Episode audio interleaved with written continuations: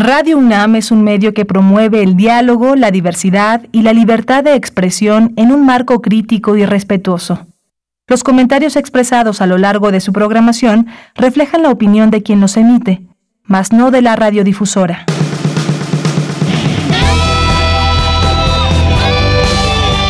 Prisma RU. Relatamos al mundo.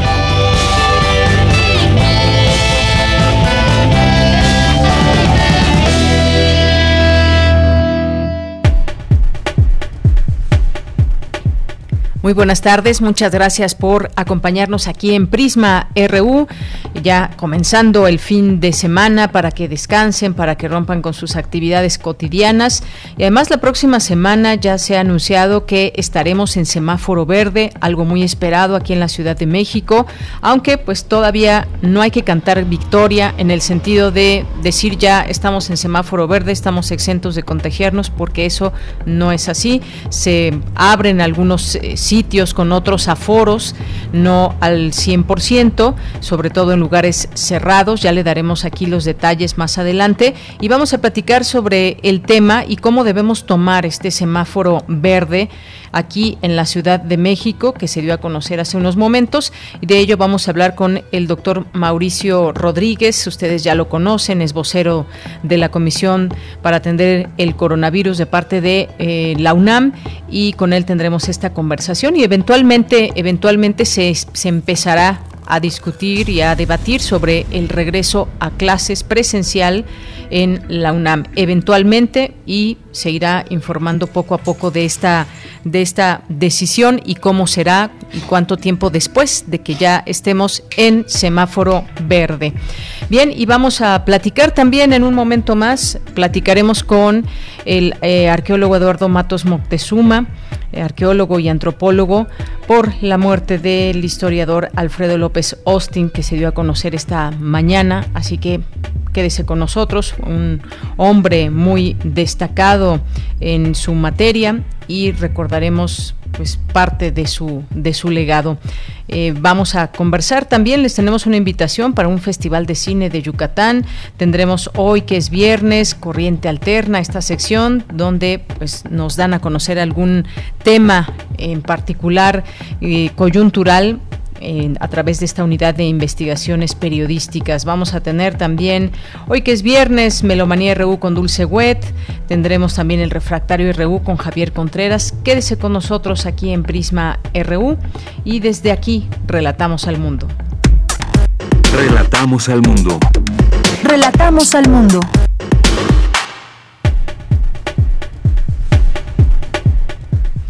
Bien, pues también quiero mandar saludos a mis compañeros allá en cabina, Rodrigo Aguilar en la producción, a Socorro Montes en los controles técnicos, Denis Licea en la asistencia de producción. Aquí les saluda Deyanira Morán con mucho gusto y nos vamos al resumen de este viernes 15 de octubre del año 2021.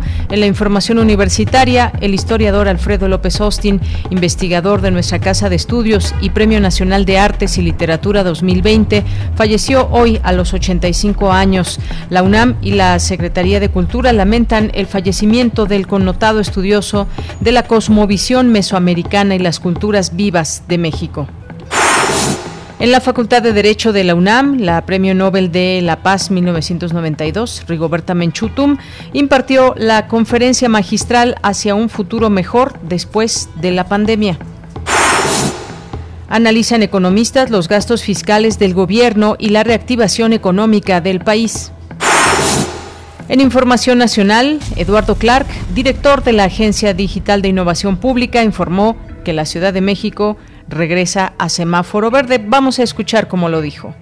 Estaríamos pasando a partir de este lunes, de acuerdo a los lineamientos del Gobierno de México, eh, a semáforo verde, por lo menos dos semanas, entre el próximo lunes 18 y hasta la siguiente notificación. Derivado de este cambio de color de semáforo, también estamos hoy haciendo una serie de anuncios dentro del programa Reactivar sin arriesgar. Para centros nocturnos, bares, cantinas, discotecas, salones de eventos sociales, estamos haciendo una modificación, 50% de aforo y estamos incrementando en una hora el horario de operación permitido. Hasta la una de la mañana será el horario de operación permitido a partir del lunes. También es obligatorio el escaneo del código QR de rastreo de contagios al ingresar al establecimiento, los filtros sanitarios que ya conocen. También eventos masivos al aire libre, estamos quitando ya las restricciones de aforo, estaban al 75% y lo continuarán estando este fin de semana, pero a partir del lunes eventos masivos al aire libre, ustedes ya los conocen, eventos culturales en espacios públicos, puede ser los estadios, la Fórmula 1 en algunas semanas, sin restricciones de aforo, ya pueden operar al 100% de su permiso de operación, sigue siendo obligatorio el uso de cubrebocas, el escaneo obligatorio del código QR y el filtro sanitario en la entrada. Estaríamos pasando a partir de este lunes de acuerdo Bien, pues ahí lo que lo que dijo hace unos momentos también en el marco de pues de este cambio, este cambio de semáforo, algo que pues cambiará un poco la vida y las actividades en la Ciudad de México, aunque no debemos de bajar la guardia, ya lo platicaremos en un momento más. Y por su parte el gobernador Alfredo del Mazo informó que el Estado de México también regresa a semáforo verde. Vamos a escucharlo. A partir de la próxima semana, en el Estado de México pasamos a semáforo verde. Esto quiere decir que todas las actividades, aún las que tenían todavía restricciones, van a poder operar. Todas las actividades deberán operar con aforos responsables que nos permitan seguir manteniendo las medidas preventivas, la sana distancia y el uso del cubrebocas. Seguimos avanzando en la vacunación. La próxima semana estaremos ya concluyendo la vacunación de todos los adultos mayores de 30 años hacia arriba con sus dos dosis de vacunas aplicadas. Y para el día 27 de octubre estaremos terminando, cuando menos con la primera dosis, a todos los mayores de 18 años a 29 años. Este esfuerzo nos permite seguir retomando nuestras actividades y seguir retomando la normalidad. Y más información, sin dar nombres ni el número de personas y empresas consideradas como responsables del colapso de la línea 12 del metro, la fiscal general de la Ciudad de México, Ernestina Godoy, informó que serán, serán acusadas de los delitos de homicidio, lesiones y daño a la propiedad. Informo que esta fiscalía cuenta con los elementos para imputar a una serie de personas morales y físicas que tuvieron bajo su cargo asegurar que las causas del colapso no se presentaran. Así, la Fiscalía General de Justicia solicitará en unas horas audiencias ante el Poder Judicial para presentar imputaciones penales por los delitos de homicidio, lesiones y daño a la propiedad en contra de personas físicas. A partir de ello, el juez notificará y citará a los probables responsables personas físicas y morales para dar inicio a su proceso penal. Resalto que esta institución ha respetado los derechos de cada persona a una legítima defensa y procurará que el caso se conduzca con estricto apego al debido proceso y esta mañana se registró una balacera en la Terminal 2 del Aeropuerto Internacional de la Ciudad de México. Omar García Harfuch, secretario de Seguridad Ciudadana, informó que se trató de una agresión directa contra dos personas. Un presunto delincuente perdió la vida. Y en la información internacional, el gobierno de Estados Unidos informó que a partir del 8 de noviembre reabrirá su frontera con México para actividades no esenciales. Solo aplicará en personas que estén completamente vacunados contra COVID-19. Hoy en la UNAM, ¿qué hacer y a dónde ir? Este próximo domingo 17 de octubre culmina la vigésimo primer Feria Internacional del Libro del Zócalo. Aún tienes tiempo de visitar el stand de la Dirección General de Publicaciones y Fomento Editorial de la UNAM, que tiene para ti diversas novedades editoriales, presentaciones de obras literarias, entre otras actividades. Consulta la programación completa en las redes sociales de la Feria Internacional del Libro del Zócalo y Libros UNAM. No te puedes perder la serie Miocardio, la génesis del sonido, espacio sonoro que lleva a la audiencia al origen, historia, actualidad y exponentes de la música popular alrededor del mundo, ofreciendo un momento de distensión y apreciación de la música. Hoy viernes 15 de octubre, Las Luz y Fuerza grupo formado por Oceana Castañeda, Laura y Marina Deita, se apoderarán del espacio de miocardio con su disco de cumbia para electrocutar el dolor, manifestar lo incómodo y carcajearse de la vida. Sintoniza hoy nuestras frecuencias en punto de las 18.15 horas y su retransmisión los domingos a las 14.30 horas por el 96.1 de FM y 860 de AM. Del 10 de octubre al 5 de diciembre, la Orquesta Sinfónica de la UNAM realiza su temporada virtual Otoño 2021 en directo desde la Sala Nezahualcóyotl. Consulta la programación completa en música.unam.mx. Disfruta de la música universitaria y recuerda que no debemos bajar la guardia frente a la COVID-19.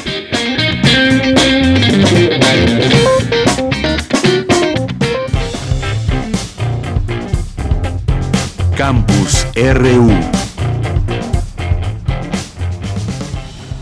Bien, entramos a nuestro campus universitario de este día, viernes 15 de octubre. Imparte conferencia magistral la Premio Nobel de la Paz, Rigoberta Menchú. Cristina Godínez nos tiene los detalles. Adelante, Cristina. Hola, ¿qué tal, Deyanira? Un saludo para ti y para el auditorio de Prisma RU. En la Facultad de Derecho de la UNAM y en un evento presencial, Rigoberta Menchú, Premio Nobel de la Paz 1992, dictó la conferencia Hacia un futuro mejor después de la pandemia.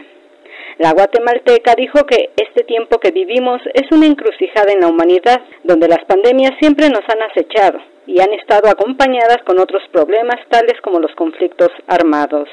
Pero tenemos otros temas que universalizó el sufrimiento de la humanidad, como la desigualdad la pobreza, el analfabetismo expresó que la pandemia por la COVID-19 nos puso contra la pared y por eso debemos tomar una ruta en la que participemos todos.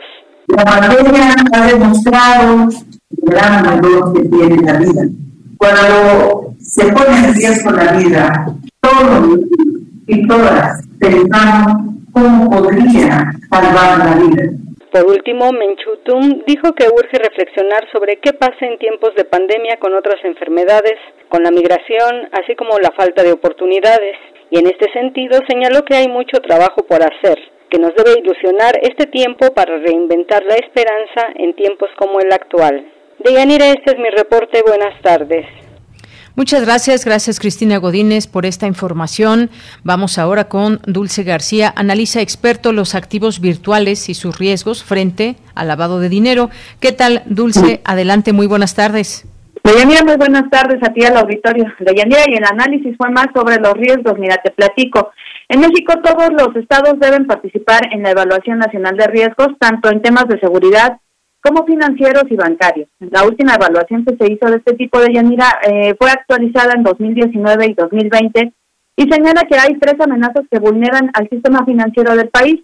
Así lo refirió Santiago Nieto, quien es titular de la Unidad de Inteligencia Financiera, al detallar que entre dichas amenazas existe una muy fuerte, que es que en México hay 19 organizaciones criminales de alto impacto. Escuchemos incluyendo el cártel Jalisco de Nueva Generación y el cártel de Sinaloa, que son los que han tenido mayor presencia supranacional inclusive. Eh, y bueno, el cártel Jalisco tuvo un crecimiento exponencial eh, durante la eh, administración del expresidente Peña Nieto. el caso del, del cártel de Sinaloa había tenido un crecimiento durante la administración del expresidente Calderón. Y hay personajes que finalmente sirvieron como mecanismos de apoyo a estos grupos, como Genaro García Luna en la época de Calderón, o el caso del fiscal Vieitia en Nayarit respecto a la administración Peña Nieto.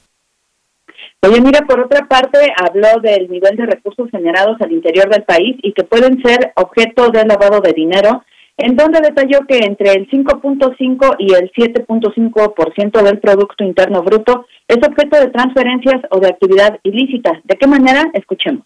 Y aquí se incluye tanto el tráfico de drogas, que sería como la actividad más eh, relevante de la delincuencia, como la trata de personas, que es la segunda más importante a nivel global. Estamos hablando de 150 billones de dólares eh, aproximados que se eh, ganan, que ganan los grupos delictivos por la explotación, tanto laboral como en esclavitud, como en explotación sexual o en tráfico de órganos de seres humanos.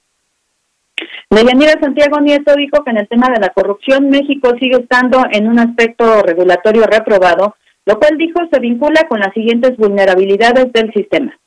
Durante por lo menos 2020 hubo un incremento de economía informal y esto significa pues, varios problemas, incluyendo pues, el incremento que vivimos en 2020, particularmente en los temas de mutuo, de préstamo, dentro del sector no financiero. ¿Y qué implica esto? Bueno, la posibilidad de que muchas personas hayan tenido que empeñar sus bienes o, por otro lado, pedir préstamos en el sistema no financiero, lo cual genera pues, una práctica de usura y evidentemente de ilegalidad. Todo esto, de Yanira, según destacó Santiago Nieto, afecta a los activos virtuales, en donde México cuenta ya con 23 plataformas que los operan, pero que se enfrentan también, por ejemplo, a las prácticas de manipulación, a la opacidad en las operaciones y a la volatilidad exacerbada de los precios. Esta es la información de Yanina. Dulce, muchas gracias. Buenas tardes. Gracias a ti, muy buenas tardes. Bien, continuamos ahora con Cindy Pérez Ramírez. Estudian las medidas implementadas para mitigar la emergencia económica surgida por la COVID-19. Adelante, Cindy, buenas tardes. ¿Qué tal, Deyanira? Muy buenas tardes a ti y a todo el auditorio de Prisma RU en el conversatorio organizado por el Instituto de Investigaciones Económicas de la UNAM, Caída y Recuperación en Postpandemia. Óscar Guarteche, investigador de esa entidad académica, habló de los efectos de la reactivación económica de nuestro país tras la pandemia y las medidas del gasto fiscal del gobierno federal mexicano. El aumento de la demanda del consumo estadounidense aumentaría las exportaciones en maquila, pero la cadena de valor de México comienza en China. Entonces eso genera un déficit con China. De hecho, la situación es que México tiene un déficit con Asia y un superávit con Estados Unidos. Es decir, el déficit mexicano habría que sumárselo al déficit americano con Asia para que sea una sola cosa. Y por esto es que hay que impulsar la recuperación interna. Lo que México ha hecho en el año 2020 es meter 1,4% del Producto Bruto Interno a la economía en estos rubros, pensiones sociales de carga anticipada para personas mayores a cuatro meses, aumentos en gasto de salud, se aceleraron los procesos de contratación y las devoluciones del IVA, se hicieron préstamos con amortización opcional por el Ministerio de Economía a un millón de pymes, estamos hablando de 10 millones de personas. Ampliación de programas de bienestar para infraestructura, seguridad y educación. El académico indicó que pese a las situaciones emergentes por la pandemia de COVID-19, no existió una crisis económica como la ocurrida en 2008. De contracción dramática con un efecto como el del 2008 o con un efecto como el del 81. Yo ahora, honestamente, estoy mucho más preocupado por la deuda del sector privado que por la deuda del Estado, porque el, problema de, los estados ha sido que al contraerse el PIB, se contrajo la recaudación fiscal y al contraerse la recaudación fiscal se pierde la capacidad de compra de divisas para los pagos de deuda de lo que se necesite. Y ahí es donde entra el tema de los derechos especiales de giro del Fondo Monetario. De Yanira, apenas ayer, los integrantes de la Junta de Gobierno del Banco de México señalaron que las presiones inflacionarias globales y los cuellos de botella de la producción continúan afectando los precios al consumidor. Algunos de los integrantes del órgano del Gobierno del Banco Central destacaron la influencia de las presiones inflacionarias de Estados Unidos, así como el impacto de los precios de mercancías alimentarias. Este es el reporte que tenemos. Muy buenas tardes. Gracias, buenas tardes.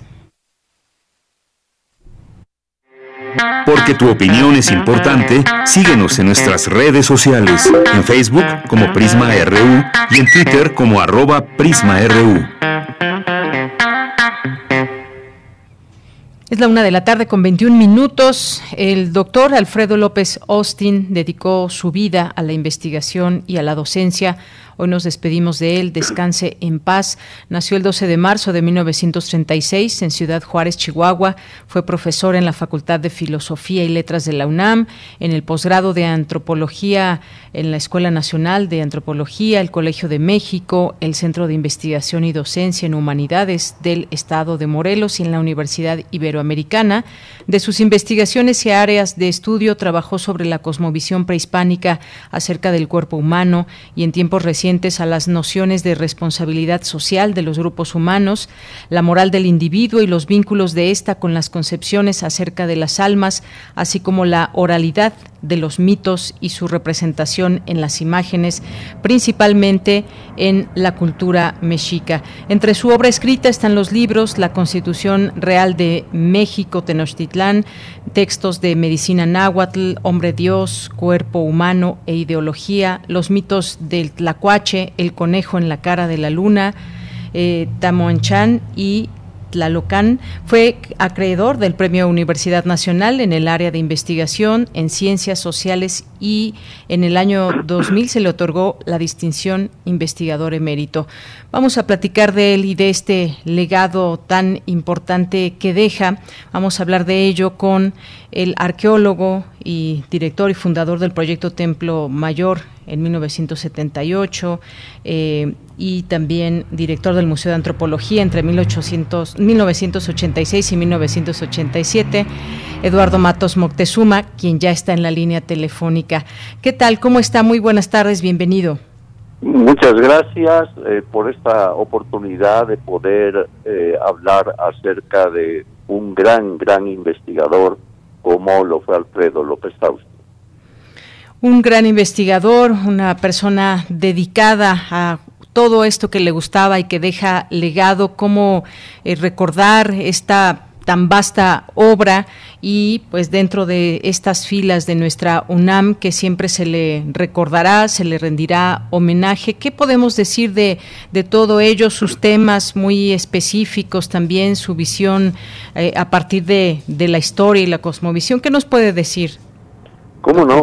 Eh, bueno, él, eh, para comenzar, él era un gran universitario, miembro del Instituto de Investigaciones Antropológicas de la UNAM, y como ya se comentó, pues recibió varias distinciones por parte de la UNAM, y eh, muy merecidas todas ellas, porque Alfredo realmente fue un ejemplo de investigador, pero también como hombre de bien. O sea, siempre eh, apoyó las mejores causas y eh, su gran legado que nos dejó a través de sus libros, de sus artículos y demás, es invaluable. Él, en efecto, eh, prestó muchísima atención y aportó aspectos novedosos dentro del estudio de la cosmovisión mesoamericana eh, a través de sus libros, por ejemplo, como Cuerpo Humano e Ideología, pues nos da un panorama eh, de cómo se concebía eh, por parte, eh, sobre todo de los nahuas, cómo se concebía el cuerpo humano, las entidades anímicas que lo componían, eh, en fin, eh, creo que sus aportes están ahí, están presentes, pero algo también muy, muy relevante en él es que como docente, como maestro, eh, en su cátedra, tanto en la UNAM como en la Escuela Nacional de Antropología, pues eh, formó, formó muchos cuadros de investigadores, de jóvenes que pues veían en él un, digamos, un ejemplo a continuar eh, y él eh, sabemos cómo eh, se basaba fundamentalmente en tres aspectos básicos en sus investigaciones, sobre todo para entender la cosmovisión de los pueblos antiguos. Y entonces él acudía a la arqueología, por un lado, de la que era muy buen conocedor, él era historiador y entonces conocía también muy bien las crónicas, los documentos, los códices en que, eh, que, se referían a estos temas y algo muy importante, el pensamiento indígena actual, que él también incorporaba eh, en sus investigaciones, ¿no? Entonces, creo que mm, todo ese bagaje que él deja pues está ahí, está plasmado en sus eh, libros, en sus enseñanzas, en sus discípulos, en sus amigos, o sea, creo que fue un hombre muy querido que además tenía otros atributos. Era un hombre muy sencillo, era un hombre muy prudente, em, no le gustaba mucho estas cosas de homenajes y, y cosas por el estilo, ni que ni ni pertenecer a tal o cual este eh, academia o institución, en fin, ¿no? Eh, fue un eh, problema poderlo convencer de que se le quería hacer un homenaje, ¿no? Finalmente eh, bueno, en cierta forma me tocó a mí convencerlo, haciéndole ver que la academia eh, pues hace homenajes a las personas que han aportado aspectos fundamentales de, en la investigación y que esa era la manera que tenía la academia de hacer esos reconocimientos, ¿no? Entonces, él, eh, pues, muy amable, aceptó y finalmente entre el Instituto Nacional de Antropología eh, y la UNAM, pues se llevó a cabo un eh, homenaje eh, que dio como resultado la publicación por parte de estas instituciones de tres volúmenes, dos de ellos dedicados o que comprenden las varias contribuciones que hubo, bueno, hubo más de 50 investigadores que escribieron y que dieron sus conferencias en ese homenaje, pero el tercer tomo es eh, un tomo de su vida, tiene muchas fotos eh, de, desde que era pequeño, eh, fotos familiares, fotos de su graduación, primero como abogado, después ya como historiador, en fin, este, y ahí nos da su currículum vitae, que es realmente impresionante, ¿no? Todo en lo que él participó, dirigiendo tesis, dando cátedra, publicando libros, en fin, eh, fue un gran hombre y es una enorme pérdida para la academia y yo diría que para el país. Bien, doctor, pues muchas gracias. Queríamos platicar con usted justamente para hacer un recordatorio de todos, de todas estas cosas que además nos, nos quedamos, nos quedamos cortos ante la posibilidad de hablar de todas estas obras y de esos estudios que, que deja y que, como usted bien indica, tiene que ver también como maestro, como docente, cuántas eh, generaciones que pasaron por sus aulas y que se llevaron también esa parte que, que dedicó el maestro a sus alumnos y en sembrar muchas cosas y sobre todo esa curiosidad por el conocimiento como investigador, por supuesto, y ahí están también sus, sus libros, que es el, legado que deja, digamos, vivo y ahí presente. Eh, usted ya hablaba de esta cosmovisión mesoamericana eh, que pues dedicó eh, en, en vida a todo este estudio y así como la iconografía, la mitología de la tradición religiosa, era un estudioso de los, de los mitos indígenas y todo esto se queda, se queda ahí porque se da esta oportunidad de que las siguientes generaciones pues también conozcan más y se queden estas, estos distintos textos y estos reconocimientos que tuvo en vida, sin duda más que, más que merecidos. Doctor, ¿con qué, con qué se despide?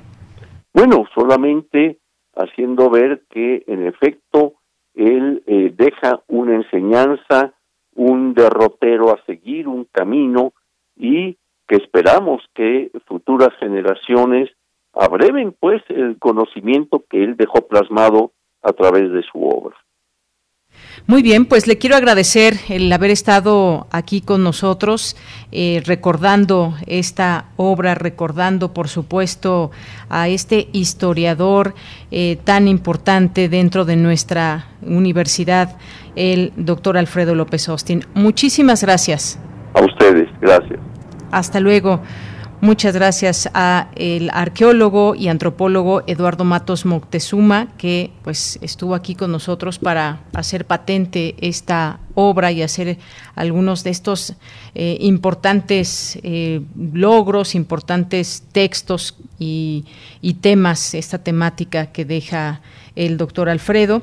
Entre sus obras, pues está Hombre, Dios, Religión y Política en el mundo náhuatl, eh, breve historia de la tradición religiosa mesoamericana, Mm, juegos rituales aztecas, decíamos al inicio, también el conejo de la cara de la luna. Bien valdría la pena conocer y acercarse también a estas obras, muchos que ya lo han hecho, muchos que pues están y seguramente ahí como referencia estas distintas obras. Y entre sus premios, pues ya también eh, mencionábamos algunos, también eh, el premio Universidad Nacional, el doctorado honoris causa por la Universidad Veracruzana en 2015, la medalla Fray Bernardino de Sagún en 2019, por mencionar algunos, y pues también era investigador eh, de tiempo completo desde 1980 en el Instituto de Investigaciones Antropológicas de la UNAM, investigador emérito, eh, y bueno, pues esto es parte, parte de lo que podemos decir de lo que podemos decir el día de hoy del historiador, del doctor Alfredo López Austin. Descanse en paz. Continuamos. Relatamos al mundo. Relatamos al mundo. Bien, continuamos. Vamos a pasar ahora a otro tema y que tiene que ver con, pues pasamos a semáforo verde y esto qué implicaciones tiene ya a partir de la próxima semana, algo que era muy esperado, el pasar a semáforo verde, porque implica también una apertura más a foros de distintos lugares. Hay eh, pues números también que indican por qué pasamos a semáforo verde. El último reporte de casos de COVID-19 aquí en la Ciudad de México es que hay 960.463 casos confirmados, acumulados, 7.766 confirmados, activos estimados y 51.702 defunciones en total en lo que va de esta de esta de esta pandemia, así que para la semana de 18 al 24 de octubre la Ciudad de México estará en semáforo epidemiológico verde ante la pandemia por COVID-19. Tenemos ya en la línea telefónica, agradezco como siempre al doctor Mauricio Rodríguez, que es vocero de la Comisión para el Coronavirus de parte de la UNAM. ¿Qué tal, doctor? Bienvenido, muy buenas tardes. Hola, Deyanira, ¿cómo estás? Muy buenas tardes, saludos al auditorio. Gracias, doctor. pues por una parte, contenta porque a, ver, semáforo verde es una buena noticia, sin embargo, no puedo dejar de estar también un poco preocupada porque esto no implica que, que pues ya hagamos vida normal. Es semáforo verde, pero ¿qué tenemos que hacer? ¿Qué nos recomienda, doctor? Dicen que el, el que se quema con leche hasta el joco que le sopla, ¿no?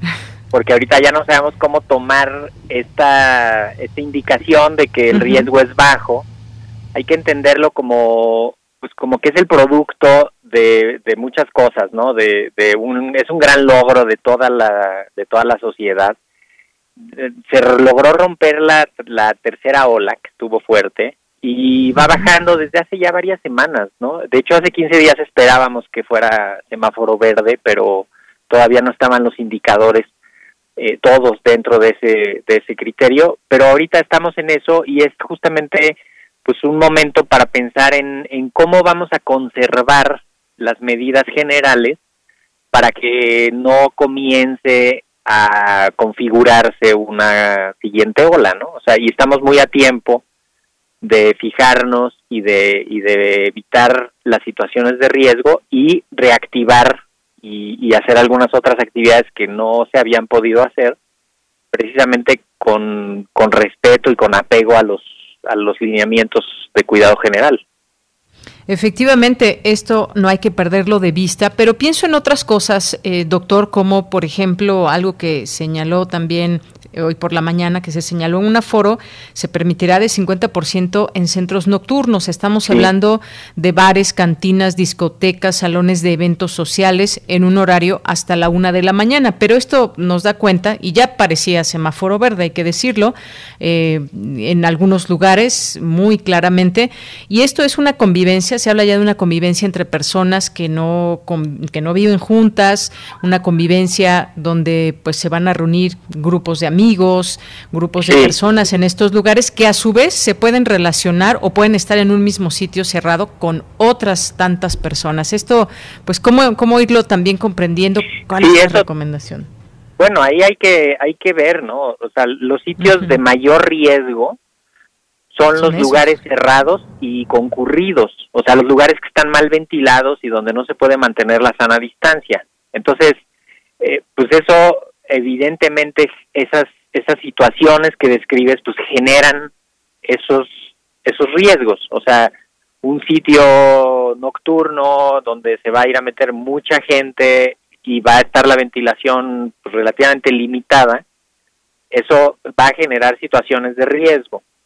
Cómo se pudieran combatir y, cómo podríamos ahí controlar un poquito más el riesgo y disminuirlo pues asegurándonos de que estén abiertas las ventanas, de que los sistemas de ventilación estén funcionando al 100%, no quitarse el cubrebocas pues, más que para lo necesario, ¿no? Quizá tomar algo, comer algo, eh, no quitarse el cubrebocas en el baño. Eso es un tip que parece como muy chistoso, pero pero es, es realidad. La gente se, se toma como un descanso de cubrebocas en el baño y, y ahí se pudieran generar riesgo de que está mal ventilado y de que hay aerosoles y que, y que puedes contagiarte. Entonces, hay que respetar los aforos y pues si no es indispensable no ir, también es eso. O sea, no no se trata de que porque ya hay permiso para hacerlo, entonces ya tenemos que hacerlo.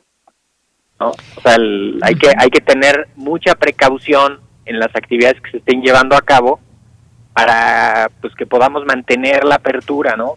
Sobre todo la, de las escuelas que por lo visto tienen controlados los riesgos muy bien. ¿no? Así es. Y bueno, hay otra otra de las indicaciones que hay de la información que surge de este día es que los eventos masivos al aire libre no tendrán restricción de aforo y deberán continuar con las medidas sanitarias como uso obligatorio de cubrebocas. Y pienso en lugares como, pues bueno, supongo que los estadios eh, son vistos así como lugares al aire libre, dado que no están techados, pero muchas veces y dependiendo qué juego sea, qué partido sea, pues puede estar uno codo con codo, adelante, atrás una persona gritando, bueno, se supone que no hay que quitarse el cubrebocas, pero me imagino que seguirán vendiendo comida y bebidas dentro y en algún momento pues las personas se quitan el cubrebocas como pasa ahora en el cine por ejemplo. Esto también pues depende el número de personas quizás el, el riesgo doctor.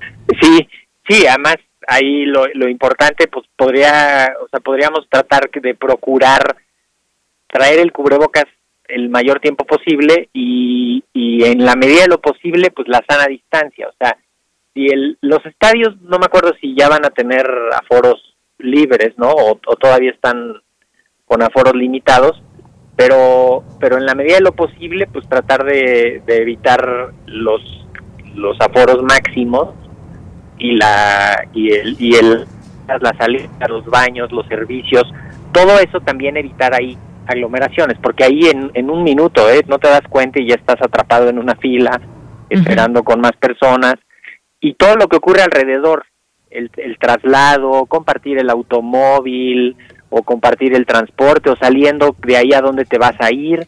A veces las actividades por sí solas no son las de riesgo, sino, o sea, no son de tanto riesgo, sino todo lo que se le hace alrededor. O sea, el, cuando incluso con lo de las escuelas, ¿no? Decimos, bueno, si hay un riesgo en las escuelas, pues sí, pero si saliendo de ahí se van a ir a la convivencia o se van a pues se va a perder el, el control en otro lado, pues entonces poco poco sirve que en la escuela estén muy estrictos. Entonces, creo que creo que es un momento interesante para que cada quien piense en sus actividades esenciales y en sus actividades prioritarias, ¿no? Este, Efectivamente. Pues sí, estaba viendo aquí algunos estadios, alguna información, dice estadios autorizados para abrir sus puertas, está el Estadio Olímpico Universitario, está el Estadio de las Chivas, eh, en Jalisco el del Atlas. Sí, el América, bueno, aquí en el, Azteca estuvo la semana pasada con sí, sí, sí. selección, ¿no? Que hubo mucha gente. Y, y está bien, hay que ir reactivando actividades, tenemos que hacerlo con muchísima responsabilidad todos. La, la clave es no quitarse el cubrebocas y no ir si estás enfermo o si tienes un enfermo en casa.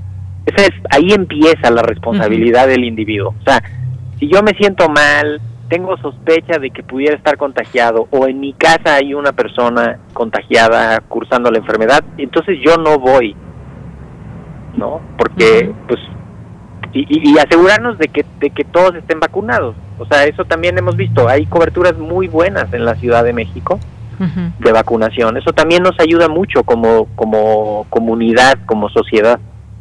Que ya estén casi todos los adultos mayores de 18 años vacunados. Eso es increíble. Sí, eso es muy importante, sin duda. Hay ciudades en Estados Unidos donde están terrible, no no llegan ni al 50% de vacunación de quienes deberían estar vacunados en, en varias ciudades de Estados Unidos están los policías no se quieren vacunar. Imagínate el, el asunto, ¿no? ¿Cuándo van a resolver los contagios y la propagación del virus? Pues nunca. La reticencia. Y, están también, aquí tenemos dos, dos preguntas. Una, una, doctor, que tiene que ver con los eh, maratones y los eventos deportivos al aire libre.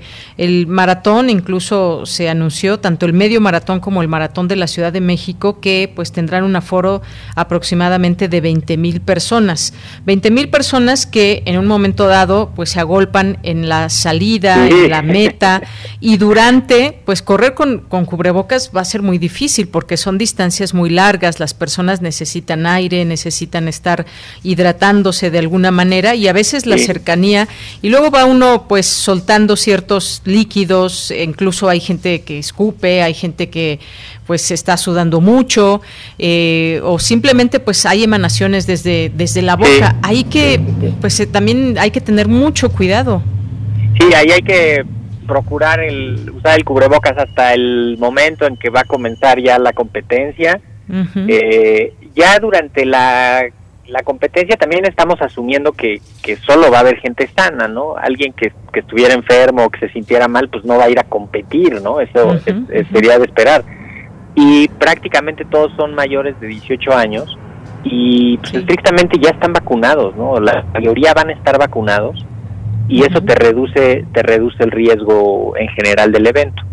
Y sí, se pueden generar aerosoles cuando vas corriendo, tendría que ser una situación como muy desafortunada de, que adelante de ti te tocó el asintomático que iba echando virus y, y tú atrás ibas viendo la nube de virus, pero eso eh, es poco probable, sobre todo por el nivel de transmisión que tenemos ahorita del, del virus. No hace dos semanas la cuando son los datos más estables, la positividad de las pruebas en la ciudad está como en 15% y sigue bajando. Entonces, lo más probable es que para el momento del, del maratón, la transmisión general del virus en la ciudad todavía sea más baja y esperemos que, que, se pueda llevar a cabo pues con, con precaución.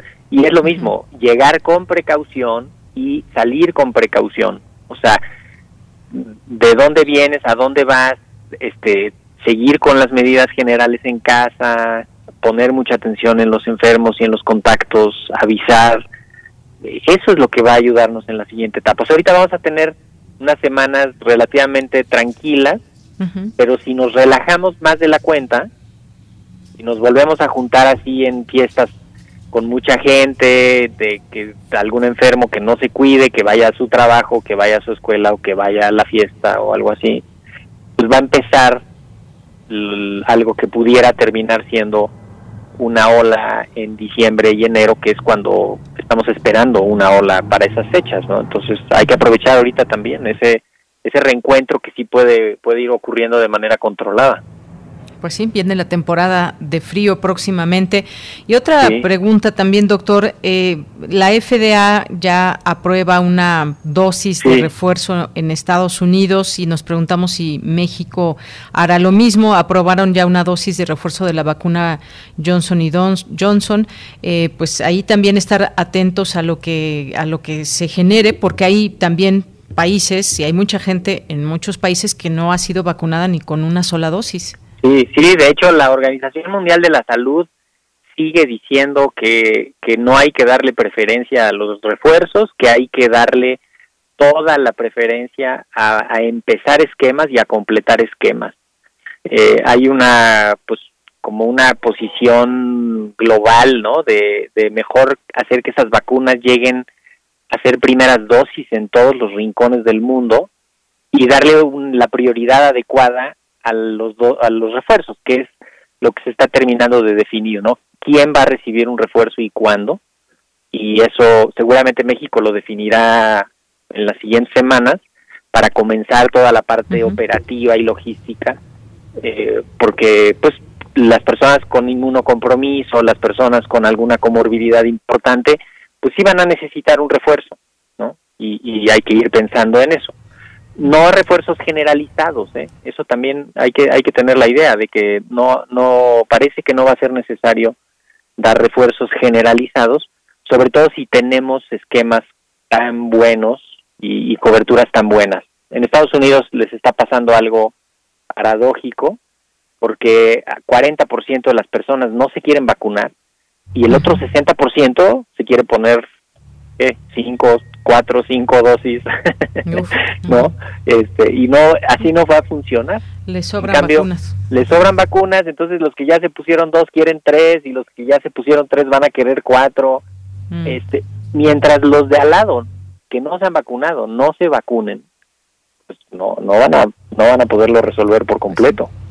Oye, doctor, y, otros, pues al menos quieren que se apruebe la vacuna que les pusieron, porque como sabemos, y, ahí ¿qué, va a pasar, la Cancino, que fue la que se puso en el sector educativo, se puso mucha gente de, de la UNAM, eh, pues también hay una cierta movilidad, también por cuestiones a veces de, trabajo, de estudios, de una cierta movilización a otros, a otros países y hasta el momento pues no, no figura entre las vacunas aprobadas por la Organización Mundial de la Salud y pues no hay esa posibilidad de movilidad para muchas personas, millones que han, que han recibido esta, esta vacuna. Sí, yo creo que ahí tiene un, un caso especial la Secretaría de Relaciones Exteriores y la Secretaría de Salud para pues para hacer las gestiones necesarias para que se reconozca que esas vacunas, la Sputnik y la CanSino, son vacunas que la autoridad mexicana dice que sí son buenas y que se usaron en México y que la autoridad de Estados Unidos diga, ok, yo reconozco que la COFEPRIS ya las revisó y órale, ¿no? Porque también esto de,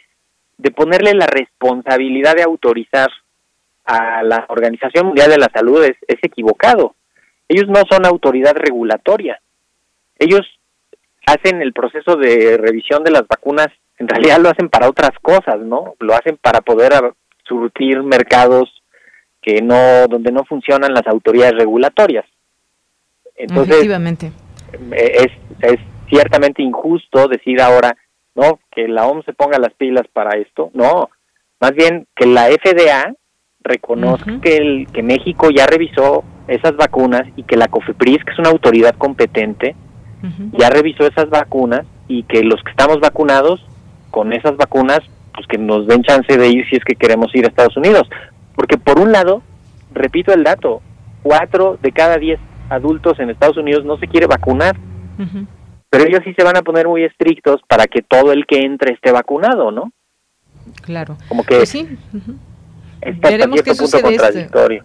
Exacto, sí, porque sabemos hasta hasta donde se adelantó que Sputnik posiblemente ya se pueda aprobar y la FDA diga sí a la Sputnik, pero falta todavía esta. Digamos que todo tendería a que aprueben en algún momento esta esta vacuna también, la Cancino. ¿Quién? Eh, pues, Estados Unidos o la propia Organización Mundial de la Salud. Sí, bueno, sí, de hecho Cancino está ahí formada, ¿eh? la están revisando también. Exacto. Pero pero Cancino no tiene interés en meterse al mercado de Estados Unidos y Sputnik tampoco. Entonces, en realidad Sputnik y Cancino nunca los van a conocer los de la FDA. Por eso tienen que descansar en otras autoridades mm, regulatorias para decir, tú ya la revisaste, ah, perfecto, ya, adelante, ¿no? Pues sí. Bueno, pues veremos qué sucede con esta vacuna, porque también nos han llegado varias preguntas, doctor, en ese sentido, que cuándo se va a aprobar Cancino o que si se requiere una segunda dosis, dado que pues se había planteado esta posibilidad en algún momento. Y que aquí de Yanira, pues también pedirles encarecidamente a los de Cancino que ya publiquen sus resultados de fase 3, porque pues, si no, ¿cómo vamos a saber si se necesita un refuerzo o no? ¿Quién lo debe de recibir? Este, qué pasa con la respuesta inmune después de seis meses. Todo eso lo estamos ahorita como suponiendo, ¿no? El, el, ya pasó a ver del semáforo en la ciudad, ya ahora que, que Cantino publique su fase 3. Efectivamente. Pues bueno, seguiremos en ese monitoreo, doctor. Por lo pronto, como siempre, muchas gracias por estar aquí con nosotros y comentar estos temas ligados a la COVID-19. Con muchísimo gusto, Yanir. Un abrazo y que tengamos fin de semana. Igualmente para ti. Un abrazo, hasta luego. Bien, pues fue el doctor Mauricio Rodríguez, vocero de esta comisión para el coronavirus por parte de la UNAM y estas preguntas y comentarios sobre el cambio de semáforo, semáforo verde en la Ciudad de México. Continuamos. Relatamos al mundo. Relatamos al mundo.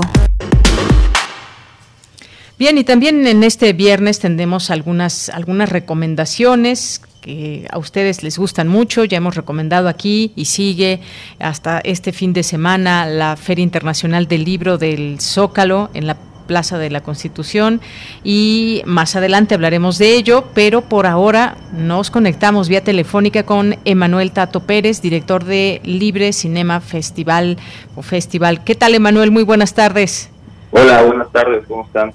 Muy bien, muchas gracias. Pues queremos que nos platiques sobre este festival de cine en, Yucatán y que nos cuentes un poco sobre, pues, sobre este proyecto Libre Cinema Festival. Cuéntanos, por favor. Claro, gracias. Pues sí, justo como mencionas, somos un proyecto aquí eh, situado en Yucatán. Somos un grupo independiente que se dedica a la exhibición de cine mexicano en la península nuestra, nuestra meta, digamos, es la formación de públicos y de nuevas y nuevos realizadores de cine en la región y continuar abonando a la descentralización de la distribución de cine nacional en esta parte del país. En esta ocasión estamos celebrando la sexta edición del festival. En esta semana, que concluye ya el sábado, es la parte presencial. Y el domingo 17, este domingo, ya comenzamos con la parte virtual a través de la sede virtual que es eh, filmlatino.mx. Ahí tendremos una programación durante una semana, del 17 al 24 de octubre. Y pues bueno, invitar a la gente a que se sume, a que sea parte de, que conozca este proyecto de, de Yucatán para México. Muy bien, y como, como dices, eh, una parte presencial, otra en línea, y que esto ha sido una gran posibilidad para los festivales o para los eh, proyectos como este que tengan esa, esa posibilidad. Poco a poco vamos saliendo de, o iremos eventualmente saliendo de esta, de esta pandemia, todo tiene que ser con mucha paciencia. Y cuéntanos un poco de de pues ya propiamente de esta diversidad de, narrativas independientes eh, de la creación audiovisual en el sureste de la República Mexicana que también pues siempre muchas veces las cosas son muy centralizadas pero importante importante conocer también estos estos esfuerzos. Cuéntanos un poco de estas películas cuéntanos un poco también de quizás estos espacios culturales que se abren dedicados al, al cine local allá en, en Mérida con esta exhibición que bien nos dices es nacional. Claro, como, mencionas también, ¿no? Nosotros estamos encantados con este formato virtual, porque nos ha permitido a nosotros, que estamos aquí, digamos, eh, un poco aislados de los grandes festivales, los grandes eventos, de ver cine de otros, de otros eh, festivales, ¿no? Incluso de otros, países. Entonces, para nosotros eh, era importante también sumarnos a esta propuesta, ya no solamente ser receptores del, del contenido, sino también emisores de este, ¿no? Que nosotros podamos mostrar lo que está haciendo en Yucatán y que el país lo pueda ver a través de esta plataforma completamente gratuito, que es similatino.mx. Y la programación, te puedo comentar que es una programación sumamente variada, muy interesante, muy divertida.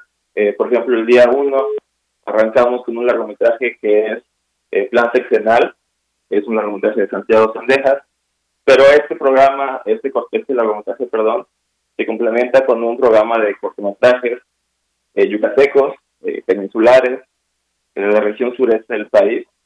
Y, por ejemplo, al día siguiente tenemos una selección de cortometrajes de directoras de la península, es decir, eh, exclusivamente directoras de Campeche, Yucatán, Quintana Roo. Al día siguiente tenemos una programación de cine comunitario hecho en Yucatán por gente mayablante, por comunidades del interior del estado, y bueno, esto es un poquito nada más lo que tendremos, pero bueno, esta misma variedad se va a mantener durante esta semana. Y para recordar a la gente que es un, son programas de 24 horas. Es decir, a las 12 de la noche pueden acceder a este programa y el día siguiente al siguiente y así y así y así. Y pues bueno, invitarles a que participen, que, que los lean y que pues, insisto, puedan conocer un poco de la variedad del cine que se hace en Yucatán. Muy bien. ¿Cómo conectarnos, eh, Emanuel? A través de pimilatino.mx, ahí estará la programación a partir del 17 de octubre, este domingo, y también invitarles a librecinemafestival.com para toda la, programación, así como las redes sociales, que es Libre Cinema Festival, tanto en Facebook como en Instagram, ahí pueden seguirnos, pueden consultar la programación en línea, ver contenidos, ver cómo va el festival presencial en Mérida y otras cosas que estaremos subiendo. Muy bien, pues muchas gracias, muchas gracias por platicarnos, invitarnos, hacernos esta invitación de este festival. Muchas gracias por también abrirnos la oportunidad de conocer este, este proyecto. Ahí en Filmin Latino se pueden conectar para conocer el detalle de la programación del Libre Cinema Festival. Pues eh, Manuel, director, director del festival, pues muchas gracias por estar aquí con nosotros en Radio UNAM. A ustedes, gracias por la invitación. Muy buenas tardes, hasta luego. Igualmente.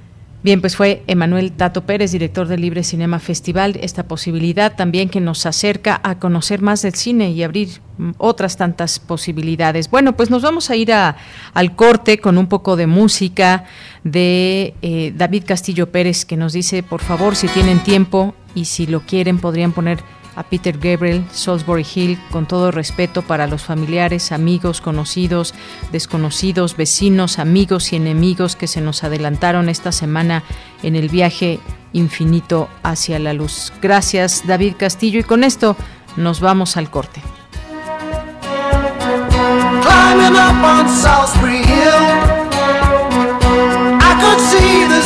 time stood still. Eagle flew out of the night. He was something to observe. Came in close, I heard a voice.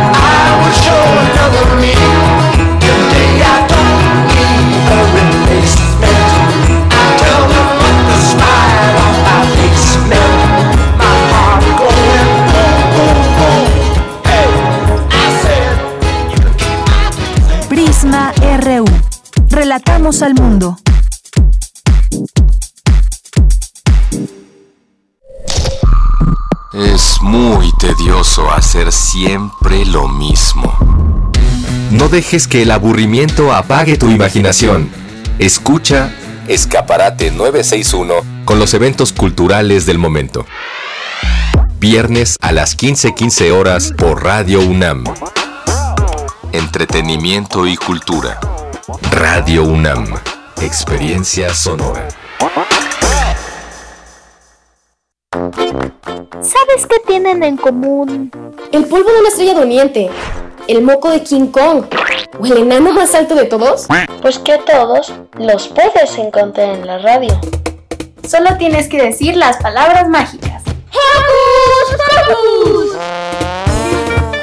Para tus orejas y escúchanos todos los sábados a las 10 de la mañana por Radio UNAM.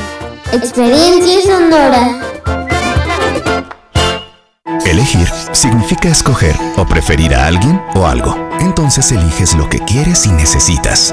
Cuando eliges que tu voz se escuche, puedes decir Yo soy el INE. Así, en primera persona. Cuando soy funcionario o funcionario de casilla y cuento los votos. Yo soy el INE. Cuando voto y me identifico. Yo soy el INE. Si tú también debes elegir, elige decirlo con todas sus letras. Yo soy mi INE. Porque mi INE nos une. Te damos la bienvenida al 49 Festival Internacional Cervantino. Estamos de vuelta y llevaremos nuevamente el arte y la cultura a las calles y recintos de Guanajuato. Vívelo con nosotros del 13 al 31 de octubre y disfruta de nuestros invitados especiales, Cuba y Coahuila. Consulta nuestra programación en festivalcervantino.gov.mx. Disfrútalo también a través de redes sociales y medios públicos. Secretaría de Cultura. Gobierno de México. Relatamos al mundo. Relatamos al mundo. Mañana en la UNAM, ¿qué hacer y a dónde ir? Como parte de las actividades del ciclo México 500, 5 siglos de música, se llevará a cabo el concierto Luces y Sombras, organizado por Música UNAM. Este ensamble de piezas recorre la historia musical de nuestro país desde la época de la colonia hasta nuestros días, con una atención particular en periodos y obras que resultan menos familiares para el público. Sintoniza mañana sábado 16 de octubre a las 11 horas nuestras frecuencias 96.1 de FM y 860 de AM. Te recomendamos la retransmisión del radiodrama Invasión Gerciana, que forma parte del archivo sonoro de Radio UNAM. Esta serie dramatizada adapta y actualiza de manera libre leyendas populares y relatos clásicos de la literatura del siglo XIX, centrados en los géneros de la fantasía, la ciencia ficción, la épica y el horror. Mañana sábado 16 de octubre, no te pierdas el radiodrama Oscuridad de André Carneiro. Un día, sin razón alguna, el sol se va apagando hasta que la oscuridad reina en la tierra. La gente se resguarda en sus casas, temerosa de las sombras, pero la comida y el agua escasean y hay que salir a conseguirlas. Los ciegos serán los únicos capaces de ayudar a la humanidad a sobrevivir. Sintoniza mañana 16 de octubre, en punto de las 20 horas, nuestras frecuencias 96.1 de FM y 860 de AM.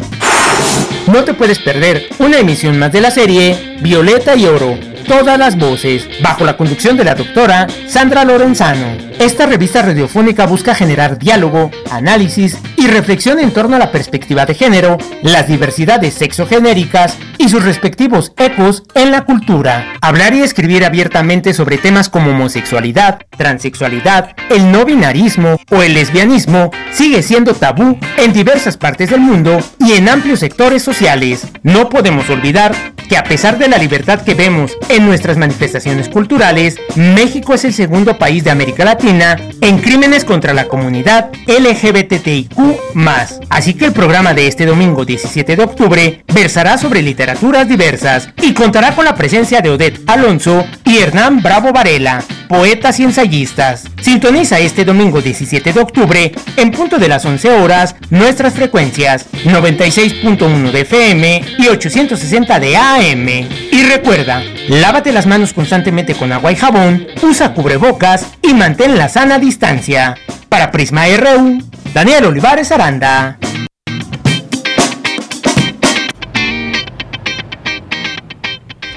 Bien, estamos de regreso en esta segunda hora de Prisma RU. Seguimos transmitiendo en vivo para todos ustedes. Gracias por su atención, su permanencia a través del 860 de AM, el 96.1 de FM y en www.radio.unam.mx. Yo soy de Yanira Morán y seguimos aquí terminando ya a punto de, de esta hora que vaya a culminar a las 3 de la tarde y se quedan, por supuesto, con toda la programación de Radio UNAM eh, para que ustedes disfruten todos los días una gran variedad de programación como ya han escuchado y escuchan los distintos espacios y muchos radioescuchas que compartimos los distintos espacios. Así que, pues gracias a ustedes que son nuestra audiencia. Nos escriben por aquí en Facebook. Lacho Drom nos dice, en noviembre y diciembre, honestamente, ¿la gente estará en casa? Se pregunta, lleno, yendo a estadios, cines, bares y las escuelas cerradas es una cosa demencial, es la verdad. Soy Ángel de Alcaldía Tlalpan. Dosis de refuerzo, se pregunta, pues, comunidad universitaria, como ellos para qué no están yendo a la escuela y según parece bares, fiestas, cines son lugares sin riesgo. Así funciona. Pues gracias, gracias Ángel por compartirnos su, su punto de vista. Marta Aguilar también por Facebook nos dice felicidades por su noticiero. No me ha quedado claro si con la Sputnik está autorizado entrar a Estados Unidos. Algunas fuentes impresas de periódicos dicen que la FDA no la ha autorizado, mientras que la Organización Mundial de la Salud sí. Gracias. Bueno, pues eh, está aquí toda la información, tratamos de, tener también todo esto con mucha claridad. Hay una nota que se publicó el día de ayer en la jornada y dice lo siguiente, me parece Marta que puedes, puede dar respuesta a esto que no queda claro. Dice el anuncio, es una nota de la jornada, el anuncio de reapertura de las fronteras de Estados Unidos ha generado desconcierto, enojo y preocupación entre jóvenes profesionistas mexicanos que recibieron la vacuna Sputnik o Cancino. La jornada buscó a varios que por motivos académicos o laborales tienen la mira puesta en aquel país, aunque ahora desconocen si se les permitirá el ingreso. Eh, abro comillas, dice, no hay político ni nadie que lo aclare, ni de aquí ni en el gabacho. Solo sé que dejarán entrar a los que tienen vacunas aprobadas por la Organización Mundial de la Salud. La mía, Cancino, no está entre esas, pero no se atreven a informar directamente que no entraremos. Es solo parte de la geopolítica gringa, apunta Carlos, académico universitario. Este es uno, uno, de los testimonios que recoge la jornada en torno a esto. No hay claridad si en este, eh, bueno, en cuanto se vaya a dar la apertura, el próximo 8 de noviembre, se va a permitir o no entrar a las personas con estas dos vacunas. Se entendería que no. Sin embargo, pues se habla de que está ya avanzada eh, la posible aprobación de Sputnik por parte de la Organización Mundial de la Salud, que podría darse a finales de este año. Así que, pues así estamos, eh, vamos a seguir de aquí al 8 de noviembre, intentando aclarar todo esto y, que se tenga la información completamente clara de las personas que deseen esta movilidad por cuestiones, pues ya sea de turismo, por cuestiones eh, laborales, escolares y más, siempre pues la movilidad ha estado presente. Ahora con esta pandemia, pues se limitó completamente y ahora que se habla de esta apertura de, de, la frontera, pues mucha gente pues está poniendo la mira ahí o en otros o en otros lugares. Tampoco eh, se permite la entrada con estas vacunas, por ejemplo, a la comunidad europea, algo que también nos han nos han preguntado.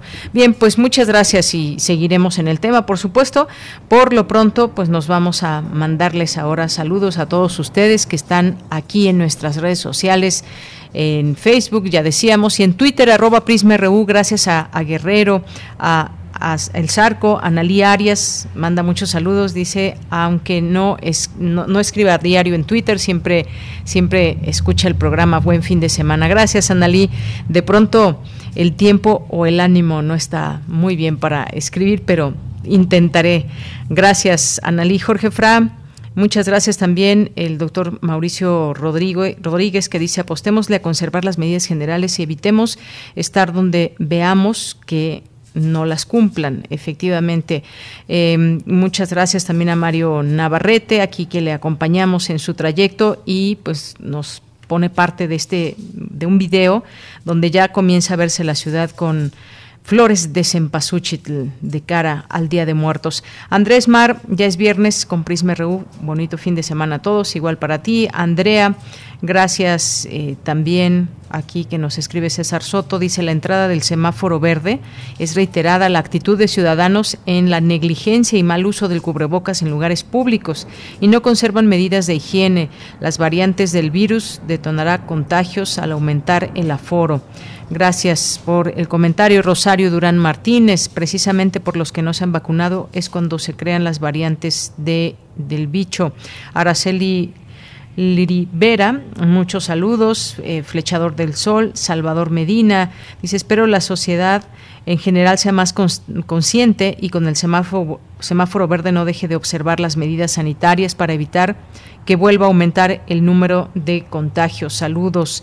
También nos dice, como bien mencionó el doctor Matos Moctezuma, el fallecimiento del doctor Alfredo López Austin es una gran pérdida para la academia en México. Afortunadamente deja un legado que nos permite comprender de mejor manera el México prehispánico. Saludos, muchas gracias por el comentario. Andrea Samaniego, muchas gracias. David Castillo, eh, Rosario Hermando Cruz nos dice, yo tomé clase durante un semestre con el doctor Alfredo López Austin y no le gustaba que le llamáramos doctor ni maestro. Eh, lo que me parece un gesto de gran modestia. Además, nos regaló a cada uno su libro Cuerpo Humano e Ideología. Qué pena su fallecimiento. Gracias por compartirnos este este punto y yo le agregué el doctor, pero efectivamente Armando escribiste Alfredo López Austin. Muchas gracias. Gracias a Mercedes de la Vega, a Salvador Medina, muchas gracias también por aquí, a Jorge Morán Guzmán que nos dice cómo está la situación en las comunidades zapatistas de Chiapas. Hace falta saber más de esta realidad. Recuerdo el programa Chiapas Expediente Abierto en Radio UNAM. Gracias Jorge. Un tema aquí lo anotamos también para eventuales conversaciones. Y viaja Mictlán, Alfredo López Austin, su legado jamás tendrá fin. Fue también de nuestra cultura un gran paladín. El próximo 2 de noviembre tendrá un festín. Muchas gracias, gracias Jorge por tu comentario. Dice, muere uno de los más connotados investigadores de nuestros pueblos originarios. Violencia en el aeropuerto, pasamos a semáforo verde. cuando retornamos a clases en las universidades? Pues de eso ya se comenzará a hablar. Jorge, muchas gracias. Y les mandamos saludos a todos ustedes que están por aquí. Alfredo Navarrete nos dice una lamentable pérdida eh, a la defensa de los pueblos originarios. Eh, la muerte eh, de Alfredo, del historiador Alfredo López Austin. Y Julián también nos dice una lástima. Julián Atilano, Marco Fernández, Sandwich, José Luis León, Abimael Hernández, Guillermo Ávila, Abraham Cano, Martín Baladés, eh, muchas gracias. Pues lo seguimos leyendo, pero nos tenemos que ir a la información en esta segunda hora. Me enlazo con mi compañera Virginia Sánchez. La Facultad de Ciencias Políticas y Sociales rinde homenaje al periodista Miguel Ángel Granados Chapa. ¿Qué tal, Vicky? Muy buenas tardes. Adelante. Hola, ¿qué tal, Deya? Muy buenas tardes a ti y al auditorio de Prisma RU. Así es, a 10 años del fallecimiento de Miguel Ángel Granados Chapa, la Facultad de Ciencias Políticas y Sociales le organizó un homenaje para reconocer y recordar el gran legado que dejó, no solo como académico, sino también como un gran periodista. Para iniciar este homenaje realizado de manera virtual, la escritora Shulamit Goldsmith, compañera de vida también del homenajeado, agradeció el evento, pues destacó la UNAM como su alma mater de Miguel Ángel Granados Chapa, fue siempre un pedazo de su corazón, tanto que sus cenizas se esparcieron en la Facultad de Ciencias Políticas y Sociales. Señaló que la memoria y la presencia de Miguel Ángel sigue viva y espera que las nuevas generaciones de periodistas lo tomen como ejemplo de un ejercicio profesional limpio, seguro e informado.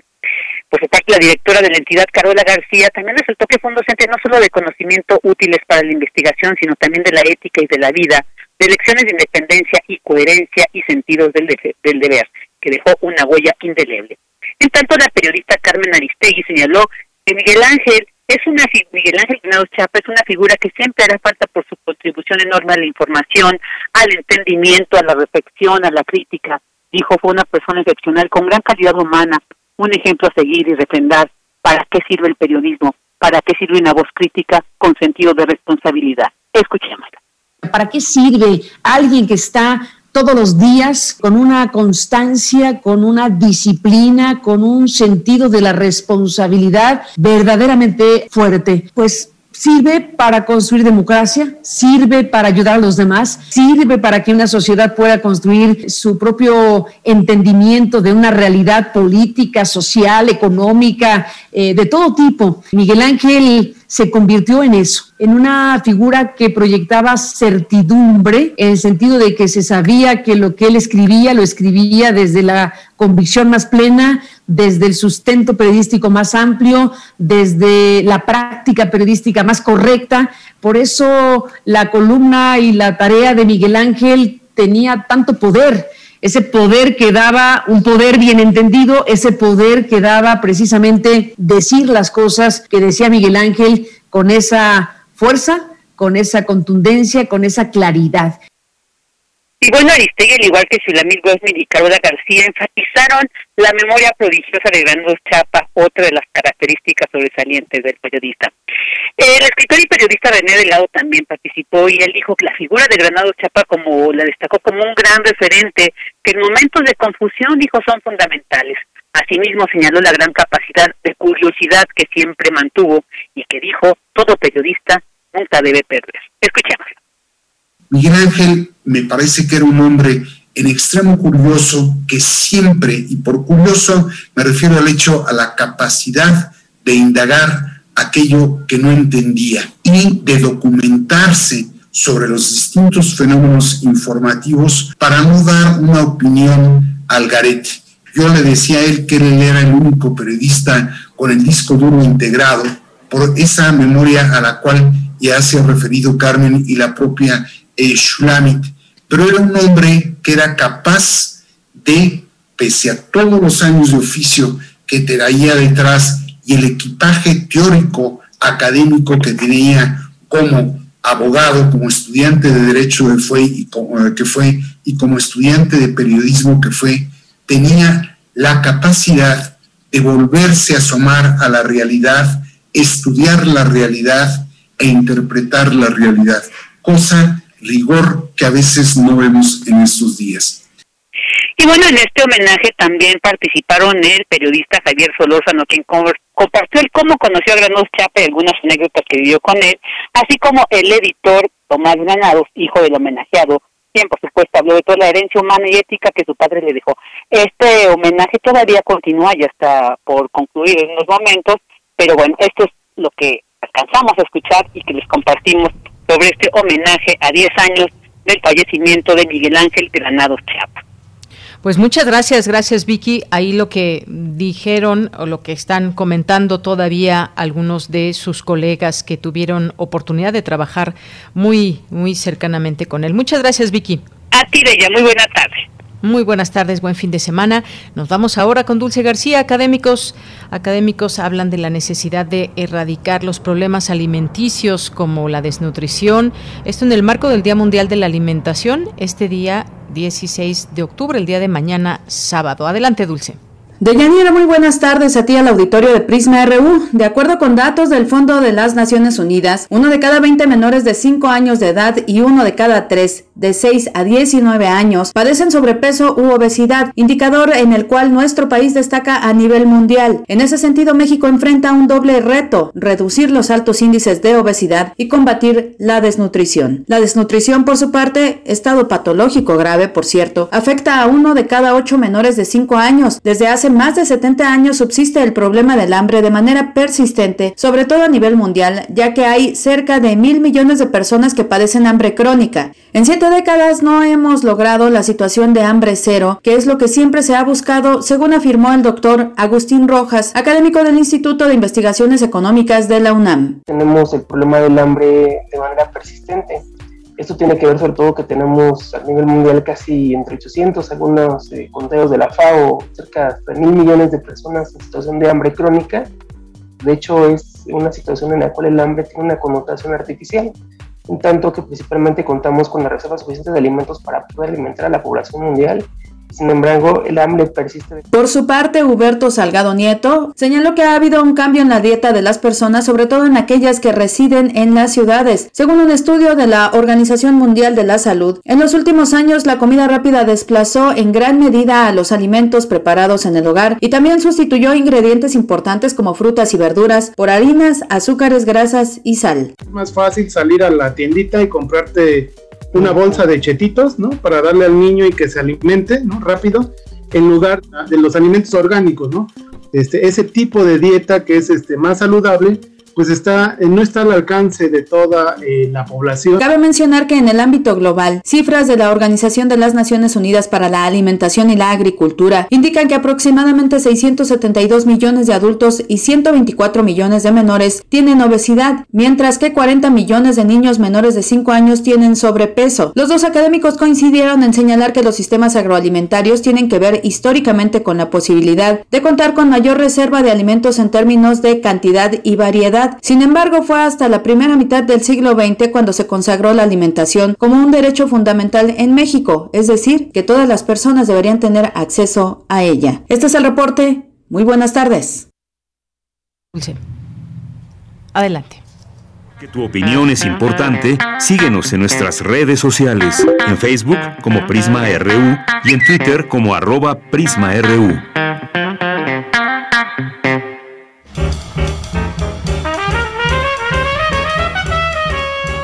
Corriente Alterna. Periodismo veraz y responsable. Un espacio de la Coordinación de Difusión Cultural, UNAM.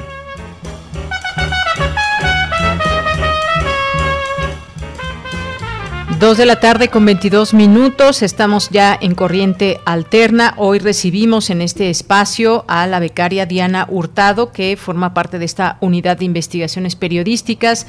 ¿Qué tal, Diana? Muy buenas tardes, bienvenida. Hola, Deyanira, buenas tardes. Muchísimas gracias por la invitación y por este espacio. Pues gracias por estar con nosotros. Y Diana, platícanos qué vamos a escuchar hoy en el trabajo, eh, en el trabajo sonoro que escucharemos y que también podremos leer a través de la página de Corriente Alterna. Claro, pues mi compañero Tonatiu Lima y yo estuvimos trabajando en, dos investigaciones. Por un lado, él aborda el activismo que se da con los fumatones o, los, eh, o em, pues las rodadas canábicas que se han hecho en torno a la desestigmatización de las personas usuarias de cannabis y por otro lado también complementamos esta, esta, esta pequeña cápsula con información de cómo estos espacios canábicos muchas veces tienden a ser masculinizados y tienden a generar violencias contra las mujeres. Entonces tratamos de generar eh, pues un espacio integral donde podamos cuestionar cómo estos estigmas afectan también a hombres como a mujeres y también de maneras diferenciadas, interseccionándose con, con diferentes, digamos, eh, estructuras, ¿no? La estructura patriarcal, la estructura prohibicionista. Entonces, queremos, eh, les, les invito muchísimo que escuchen esta, esta cápsula para escuchar las voces de las personas activistas y cuáles son sus diferentes perspectivas en torno al problema eh, o al fenómeno del consumo de marihuana aquí en México. Oye, pues qué interesante suena esto. Pues vamos a escucharla y regresamos contigo, si te parece bien. Perfecto. Adelante. Muchas gracias.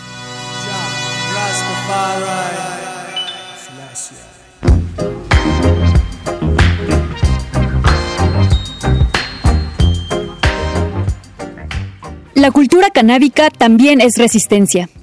En México, activistas usuarios de marihuana luchan por romper con los estigmas asociados a esta planta.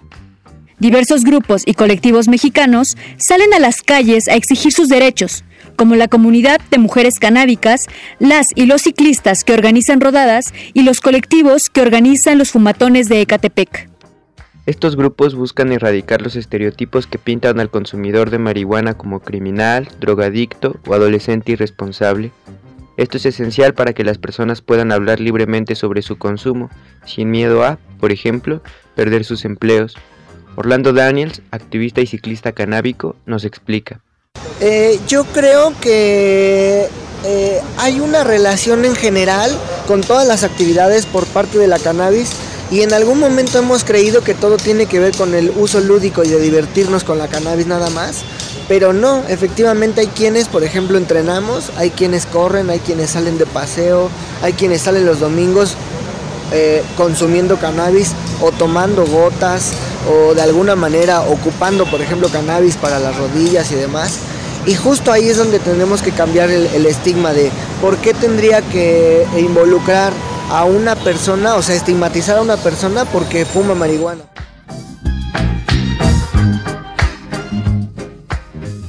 La tendencia de consumo de marihuana va al alza en México.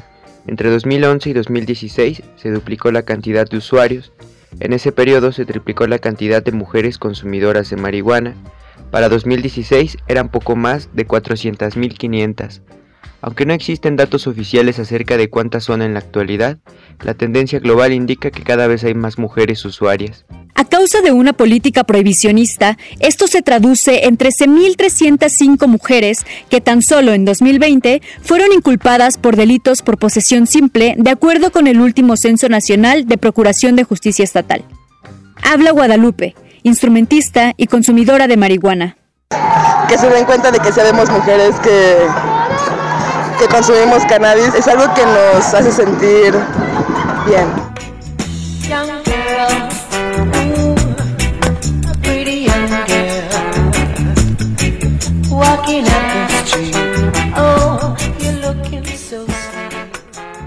Estos grupos ya no quieren que consumir marihuana sea un acto oculto, restringido a la intimidad, así que se reúnen en lugares abiertos para hacer evidente que las y los pachecos pueden disfrutar un porro en el parque como cualquier persona puede disfrutar de un cigarro. Se apropian del espacio público con marchas, plantones, fumatones en los parques de Catepec en el Estado de México o saliendo a pedalear en sus bicis por las calles de la Ciudad de México. Que tenga que ser una rodada pero con simbolismos activistas, o sea, con pancartas, que vayamos a lugares estratégicos a hacer uso del espacio público, que justo nos ampara. Entonces justo tenemos que salir y buscar esos espacios de, de, consumo tolerado, que al final tendríamos que estar en un espacio ejerciendo nuestros derechos. Y aunque en la capital del país tienen más posibilidades de manifestarse sin represión violenta de las autoridades, en las zonas periféricas todavía corren riesgos. Un organizador de los fumatones de Ecatepec relata la represión policiaca del pasado 11 de julio del 2021. La última vez que fue, fue este mes, no recuerdo que el 11, creo que recuerdo que fue, este, pero me corrigen de la fecha donde justo estábamos ahí para el, quinto mes de las protestas de los fumatones y tal, y pues bueno, llegó la policía y de manera muy beligerante, pues este, estuvieron eh, acosando, lo insultaron y tal, que nos iban a llevar, y pues al final se llevaron a los compañeros, nos llevaron pues, eh, algunos de ellos pues les, les pegaron, fue un abuso de autoridad.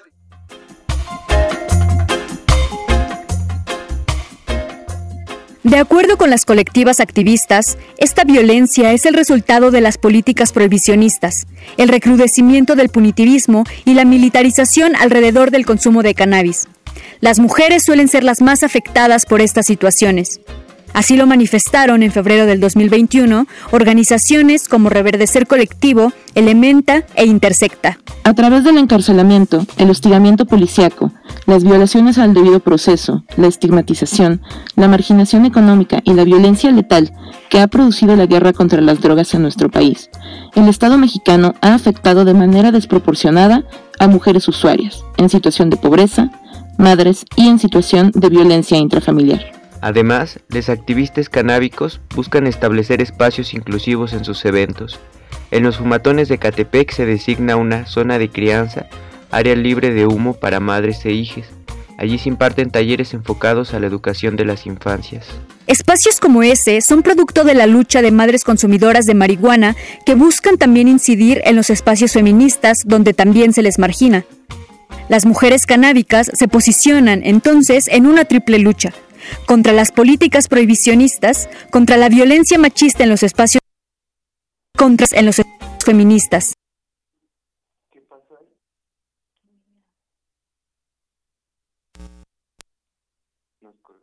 Entonces se siente una sensación de soledad, ¿no? De, de, tengo que reprimirme porque las condiciones en donde estoy no son posibles para hablar. Y luego si en espacios feministas tampoco se puede, donde se supone que se debe cobijar a las mujeres, eh, pues se vuelve un caos, ¿no? Entonces el crear este tipo de espacios para hablar entre mujeres feministas, usuarias, pues se vuelve fundamental. De alguna manera las redes pues siempre salvan vidas. El proceso de regulación de la marihuana en México está estancado, a pesar de que es la sustancia psicoactiva más consumida en el país por personas de 12 a 65 años. Según el Informe Mundial sobre Drogas 2021 de la Unidad de Naciones Unidas contra la Droga y el Delito, en 2019 se registraron 200 millones de personas consumidoras. Esto es, más o menos, la población de Nigeria. Estos movimientos han sumado cuerpos y voces en cada manifestación nos dejan claro que la lucha por sus derechos es colectiva, masiva, y que ya no solo se trata de cuidarse unos a otros, sino de hacerse cada vez más visibles para reclamar sus derechos. Para Corriente Alterna, Diana Hurtado y Tonatiu Lima. Escapo al río, hay marihuana, puedo fumar. Diana, pues muchas gracias, gracias por ese trabajo. Ahí tuvimos unos segunditos ahí con unos duendes cibernéticos que entraron a nuestra máquina, pero pues muchas gracias por este, por este trabajo. Siempre escuchar esas voces de las personas involucradas reviste muchísimo, nos da esa eh, completa idea de lo que está pasando, estas voces de mujeres canábicas, de hombres y, y sobre todo esto que nos decías al inicio, espacios que a veces se masculinizan y dentro de estos espacios donde hay derecho al, consumo, pero que se, se, dan estas situaciones que pues nos presentan a través de este trabajo justamente. Pues gracias, eh, Diana, ¿algo más que quieras comentar?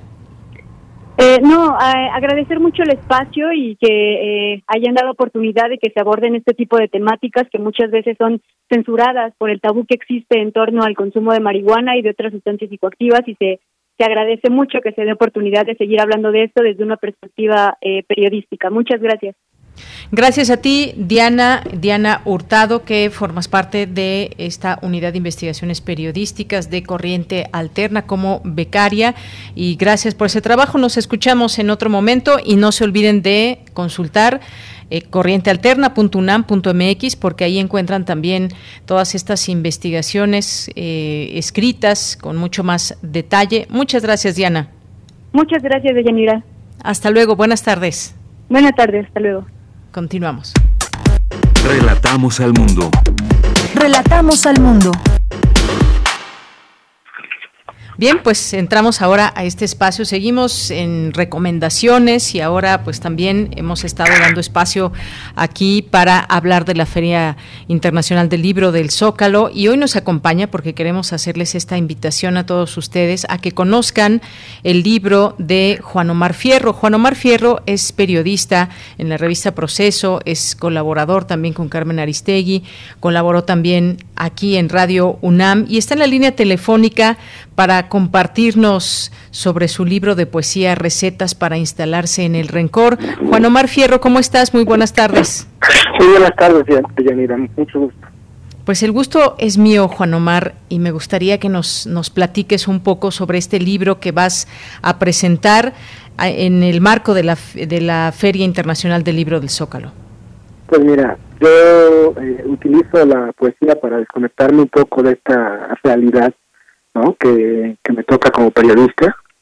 Eh, son poemas que fui escribiendo desde el 95, 96 hasta el 2018. Eh, es una selección que hizo la novelista Brenda Navarro, la autora de Casas Vacías. Ella fue mi, editora.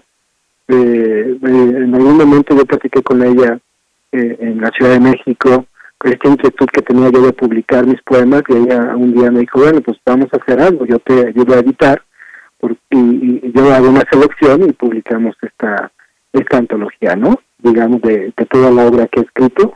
Y bueno, pues me dio mucho gusto porque pues, es, digamos, mi primera obra publicada en, de forma literaria, ¿no? He publicado pues, mucho periodismo, pero en, en libros solo tengo, digamos, una coautoría en el libro de la travesía de las tortugas, este sería mi primera obra literaria, ¿no? Este libro de poesía que se llama así, Recetas para instalarse en el rencor, y que, pues, el tono no es eh, pesimista, pero sí es un poco irónico, ¿no? Muy bien. Y bueno, eh, danos los detalles eh, de, de, la presentación para que invitemos a nuestro público.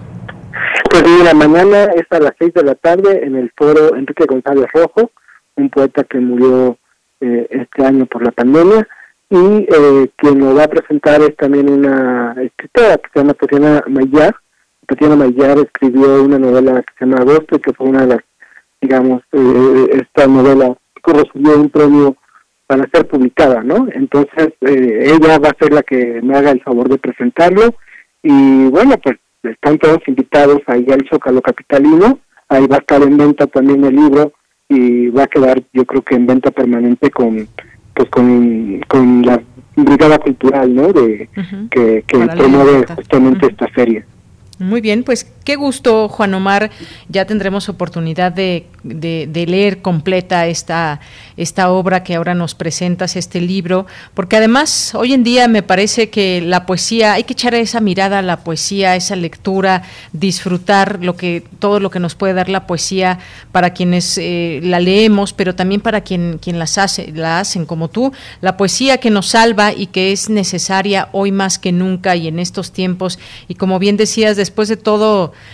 eh, pues toda la parte periodística que conocemos todos los días y en la que tú, por supuesto, eh, has investigado de muchos, eh, de muchos temas y tienes una gran trayectoria también como periodista, pues esa, esa parte también conocer al periodista como poeta es sin duda muy interesante. Cuéntanos un poco, ya nos decías en un tono irónico, pero el título y qué podemos encontrar entre estos poemas, recetas para instalarse en el rencor. Eh, pues de alguna forma eh, es, es, habla habla del amor y del desamor este libro. Eh, habla, por ejemplo, también de, una parte que se llama liturgia para cruzarse de brazos, ser un hombre completo. Habla un poco de esta sensación a veces de estancamiento que tenemos en la vida y, y lo que el nombre el nombre que, que, que, elegí para el libro pues lo que intenta es un poco reflejar que eh, a veces eh, eh, los sentimientos que tenemos los podemos, no sé, a, lo mejor quedan como atrapados en una definición, en una receta, pero que si uno se pone pues a leerlos, tiene muchas, muchas interpretaciones y, y te puede hacer uno variaciones, ¿no? Así como se hacen las recetas de cocina que uno le pone y uno le quita para que quede mejor y quede peor cierto platillo o para que el platillo quede a nuestro gusto, pues al final de cuentas los sentimientos tienen como esa, esa, uno le va poniendo de su parte a los sentimientos y uno puede mejorar una relación a partir de, de, de la poesía o también puede utilizar la poesía para redefinir su relación. Así es. Bueno, pues ahí dejamos esta invitación para leerlo o para acudir también que te puedan escuchar directamente a mañana sábado a las 18 horas. ¿En qué carpa nos dijiste, por favor? Es en la carpa de Enrique González Rojo.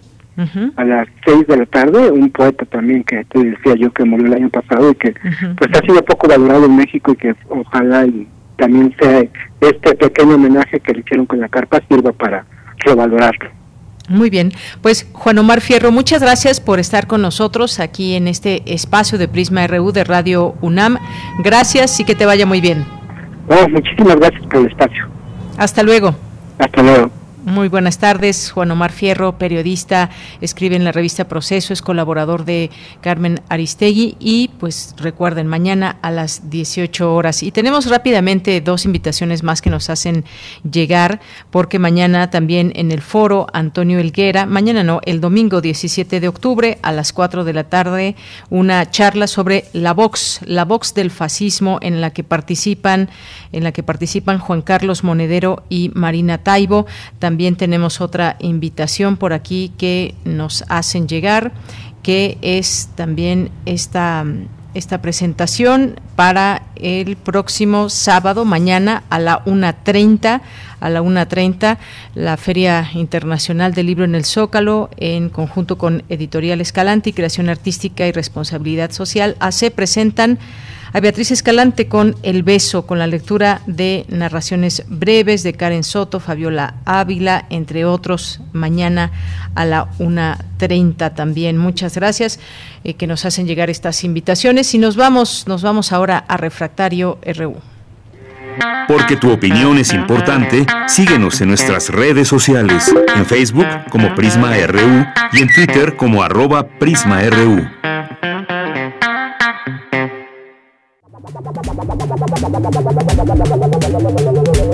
El refractario RU.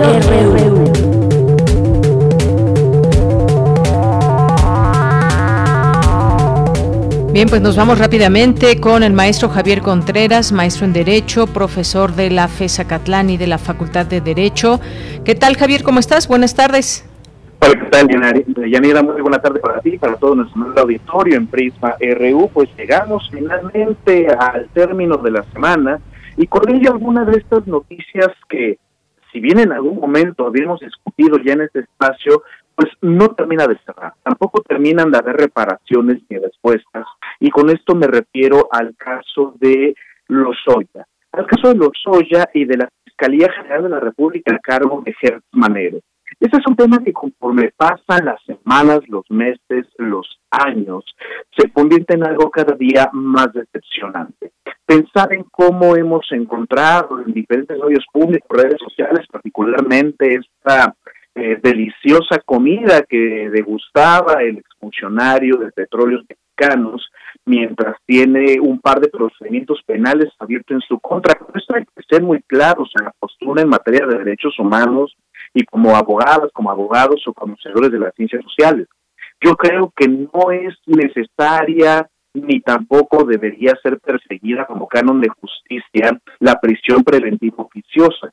No obstante, en el caso de esta clase de personajes, pues nos encontramos con un montón de causas penales abiertas contra las personas y cuando aquí se habla de un criterio de oportunidad, podemos ver estos querubines incluso comiendo sus sagrados alimentos, probablemente disfrutando del dinero con el cual se enriquecieron ilícitamente. Hay que recordar que el director de Pemex se encuentra actualmente procesado por dos causas penales en particular, es decir, los sobornos recibidos por las empresas Altos Hornos y Oderbrecht. Y por otra parte, pues hablamos en todo caso de corrupción y mal manejo de fondos públicos en su tiempo como director de Petróleos de México. Esto es un tema muy interesante porque salió inmediatamente a la opinión pública a castigar la presencia de este exfuncionario en este restaurante, no obstante, y en honor a la verdad, el único compromiso derivado por este criterio de oportunidad que le brindó la Fiscalía de manera es contar con un brazalete electrónico que le permita movilidad en el país. No estamos hablando únicamente de su arresto domiciliario. Entonces, mientras no salga del territorio mexicano, el señor puede pasear sin ningún problema a lo largo y a lo ancho de la República Mexicana. No obstante, sí tendríamos que tener presente a esta persona únicamente se le tienen abiertas carpetas de investigación por los delitos ya mencionados, sino por otras 12 denuncias pendientes que tiene y que la Fiscalía al día de hoy ha decidido no ejecutar acción penal. Es un personaje oscuro, es un personaje turbio, pero que parece también que nuestro mecanismo de persecución y de procuración de justicia tampoco va a dar del ancho para poder llevar a cabo una investigación de categoría y de nivel en contra de esta clase de delitos. Pues sí, creo que se queda de ver hasta el momento. Vamos a ver qué pasa después. Ya han pasado varios meses de, esa detención y de esa investigación. Creo que debe ser completamente o debería ser completamente eh, transparente y con resultados, sobre todo porque hemos tenido ahí lanzar el acusaciones sin que se compruebe a final de cuentas eh, eh, sus dichos, pero pues ya veremos cómo está integrado ya este expediente y cómo se da salida a esta invitación, pero sí, efectivamente, el que se le vea como si nada en un restaurante de lujo, pues no es, no es para nada bueno, aunque por supuesto no está fuera de la, fuera de la ley, pero pues eh, la parte donde entra la cuestión de inmoralidad ante una situación como esta, ante un señalamiento, digo, no nos vamos a poner morales, pero en este caso vaya que causó molestia. Y Javier, también está el tema de dos bocas, no podemos eh, despedirnos sin hablar de lo que ha sucedido en los últimos días y qué salida se está dando a este conflicto.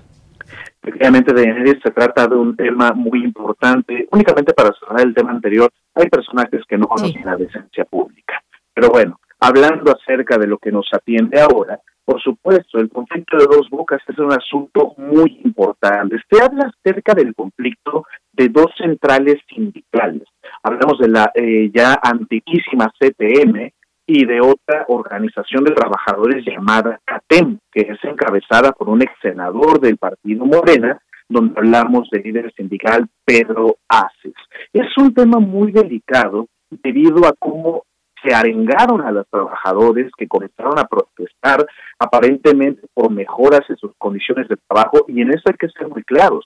No se puede desconocer ningún tipo de conflicto de carácter laboral y menos aún cuando se exigen mejores condiciones para el sector obrero.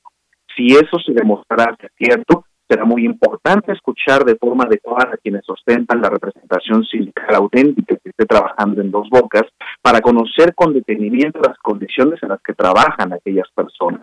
Pero en lo que se resuelve ese asunto, lo que sí es de especial gravedad es pensar en las personas heridas que tuvieron lugar en este conflicto entre ambas facciones sindicales. El tema ha sido muy movido en medios de comunicación, el tema incluso es bastante oscuro todavía en términos de responsabilidad, incluso se vincula a una diputada federal del Partido de Morena, Susana Prieto, no obstante tampoco se ha dado una responsabilidad clara ni por parte de gente de la CPM, ni por parte de gente de la CATEM, donde el propio líder sindical Pedro Aces ya salió a desmentir la participación de su central obrera, y por parte de la diputada federal tampoco han habido mayores pronunciamientos. Al momento lo único que tenemos son personas que sufrieron agresiones por parte de autoridades públicas, por lo que se presume, y ya una declaración igualmente de la secretaria de Energía, Rocío para mencionar que se debe llegar al fondo de estas circunstancias y que no se puede pasar por un conflicto sindical, una presión de carácter político para entorpecer el avance del proyecto de dos bocas. Me parece que lo importante será para las investigaciones, no solamente en lo federal o en lo político, sino en estricto sentido en términos locales, para saber dónde hubo responsabilidad y entender definitivamente si efectivamente es un conflicto de carácter obrero patronal o si estamos en presencia de un conflicto abiertamente político. Muy bien, Javier. Javier, se nos queda un tema, pero por cuestiones de tiempo lo vamos a dejar pendiente, que pues tiene que ver con el índice de estudios sobre de, derecho, de derecho del World Justice Project, así que pues lo ya sé que la siguiente semana o en otro momento podamos retomarlo. Muchas gracias, Javier. Muchísimas gracias, Deyanire, para todo nuestro auditorio. Cuídense mucho y que tengan un estupendo fin de semana. Igualmente tú. Hasta luego, un abrazo. Hasta luego. Y nos vamos ahora con la Melomanía RU con Dulce Wet. Melomanía RU.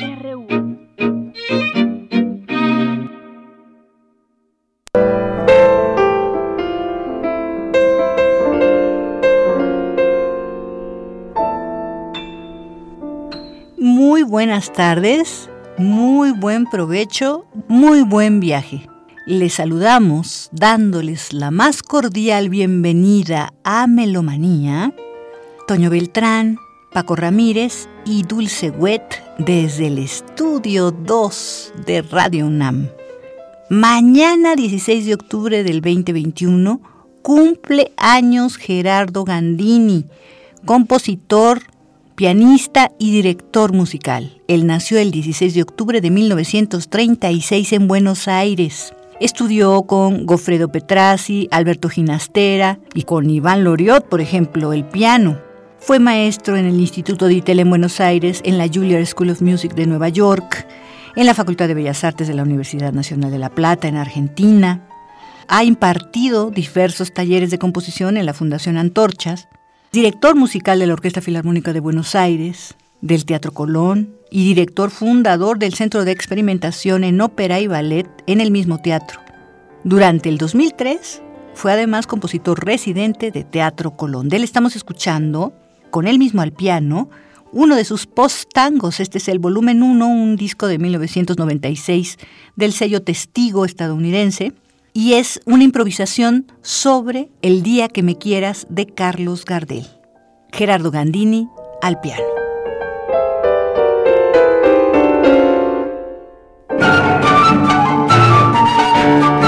Buenas tardes amigos melómanos. Soy Alejandro Square, flautista, compositor y director de Onyx Ensemble, un grupo que cumple 25 años en este 2021 y que vamos a celebrar a través de un concierto en vivo este sábado 16 de octubre a las 18 horas Sala Manuel M. Ponce del Palacio de Bellas Artes. Nos encantaría contar con su presencia, acceso por cierto de cupo limitado a través de Ticketmaster o presentándose unas dos horas antes en el Palacio de Bellas Artes. Una oportunidad para comer por ahí por el centro y apartar su boleto. El acceso es solo para 60 personas para guardar la sana distancia. Felices aquí de regresar a la vida escénica y de primer concierto de Onyx. Hemos dado muchos por internet, pero eh, no hay como tocar para los seres humanos. Nos encantaría tenerlos ahí. Cuatro estrenos mundiales, dos de compositores internacionales, Cristian Quiñones de Sudamérica, eh, Through Singing We Learn to Speak, una fantástica pieza con muchas influencias, muy atractiva, con muchos colores, de Oliver Dudon, una pieza que se llama Welcome. Son estrenos mundiales. También vamos a hacer dos estrenos de obras compuestas por Onyx Ensemble en colaboración con el videoasta y fotógrafo José Pita y la bailarina Denise Moore, quien va a estar proyectada en un hermosísimo video en la sala Ponce. Con ella vamos a trabajar una improvisación muy meditativa al principio del programa, después tres obras, los estrenos mencionados, otra obra de Alejandro Cardona que se llama Anansi, fantástica pieza de 10 fascinantes pequeños movimientos, y finalmente, para terminar, una obra un poco más atrevida y más experimental, también con la bailarina Denise Moore, el trabajo visual de Josepita y la interpretación de Onyx Ensemble. Los esperamos este sábado 16 a las 18 horas en la sala Manuel M. Ponce, Onyx 25 años. Muchas gracias.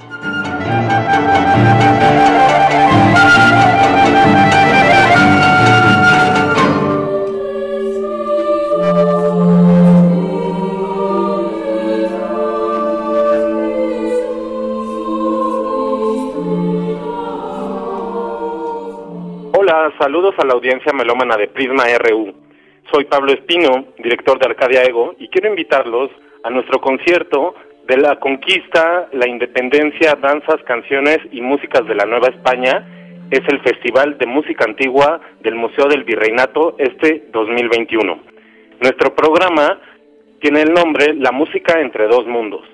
Este programa ofrece obras del repertorio musical escrito entre los siglos XVI y XVIII de diferentes cancioneros ibéricos y archivos americanos.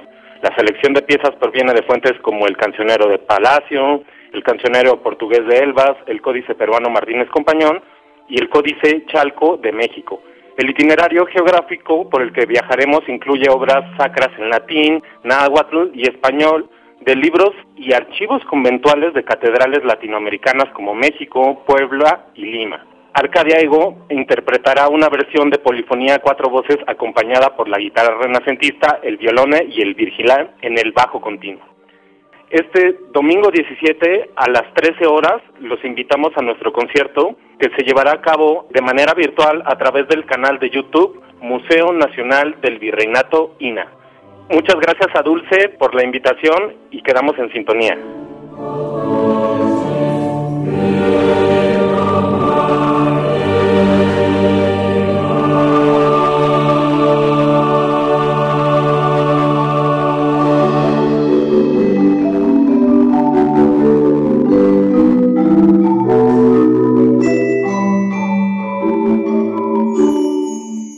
Otra invitación a las actividades del 43 Foro Internacional de Música Nueva es el sexto día de conciertos, domingo 17, con barra libre, ensamble de tres percusionistas, a las 11.30 en el Munal y por la tarde a las 18 horas en la Sala Manuel M. Ponce con el Cuarteto Arcano.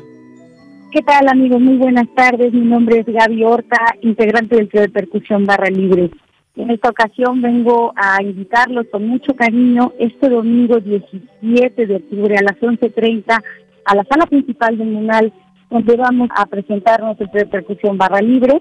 En esta ocasión les vamos a presentar programas como solemos hacerlo de compositoras y tenemos un estreno muy especial referente a la pandemia del maestro Ernesto Juárez. La verdad el programa va a estar muy, muy completo, muy variado, de todo tipo vamos a cuidar nuestra sana distancia y estamos felices porque en esta ocasión en vivo, ya con público, es un privilegio. Domingo 17 de octubre, 11.30 de la mañana. Allá nos vemos. Muchas gracias, amigos.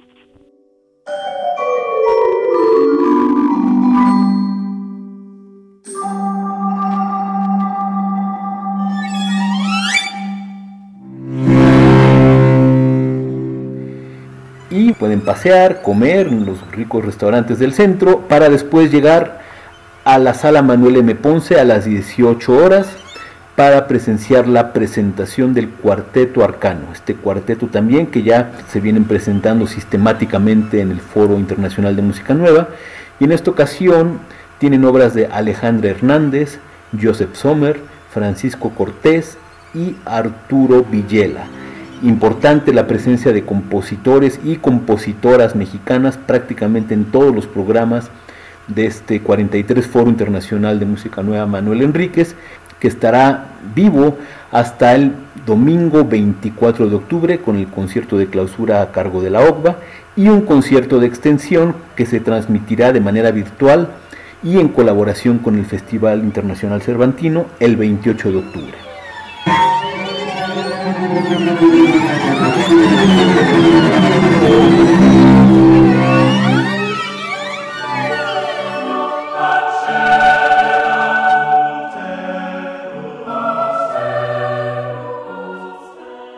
Cerramos con la conmemoración del fallecimiento, un día también como mañana, 16 de octubre, pero de 1621, fallece en Ámsterdam Jan Peterson Svelling, este Orfeo de Ámsterdam. Compositor, organista y docente, su obra se extiende entre el fin del Renacimiento y el Barroco temprano. Como organista, Svelik se volvió muy famoso por sus improvisaciones. Toda su vida, con excepcionales ocasiones que salió a tomar asesorías de órgano, Jan Pieterson Svelik vivió en Ámsterdam. De él estamos escuchando En ti confío, Señor. Esto es música del álbum Sus canciones sacras, el primer volumen, editado por el sello Hyperion inglés en 1999 con el coro de la capilla de cámara del Trinity College de Cambridge y la dirección de Richard Mallow.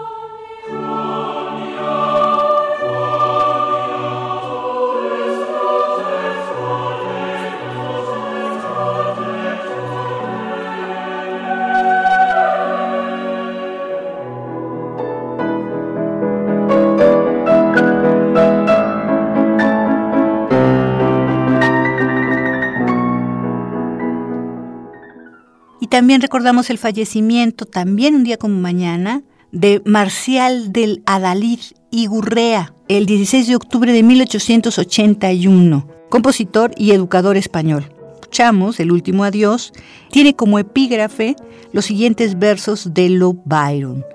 Adiós y para siempre, todavía para siempre, adiós. Esto es música del álbum El último adiós, música en la España romántica, con Patrick Cohen al piano un disco español del sello Glosa de 1995.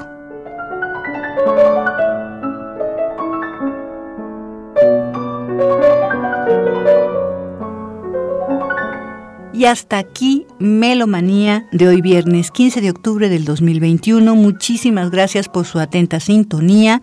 Nos despedimos. Toño Beltrán, Paco Ramírez y Dulce Wet. Hasta la próxima.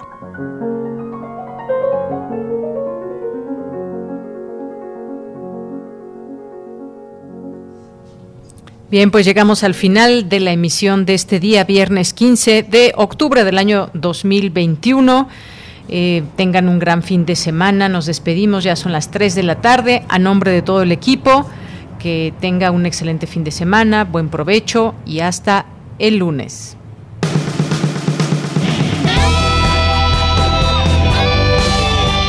Prisma RU. Relatamos al mundo.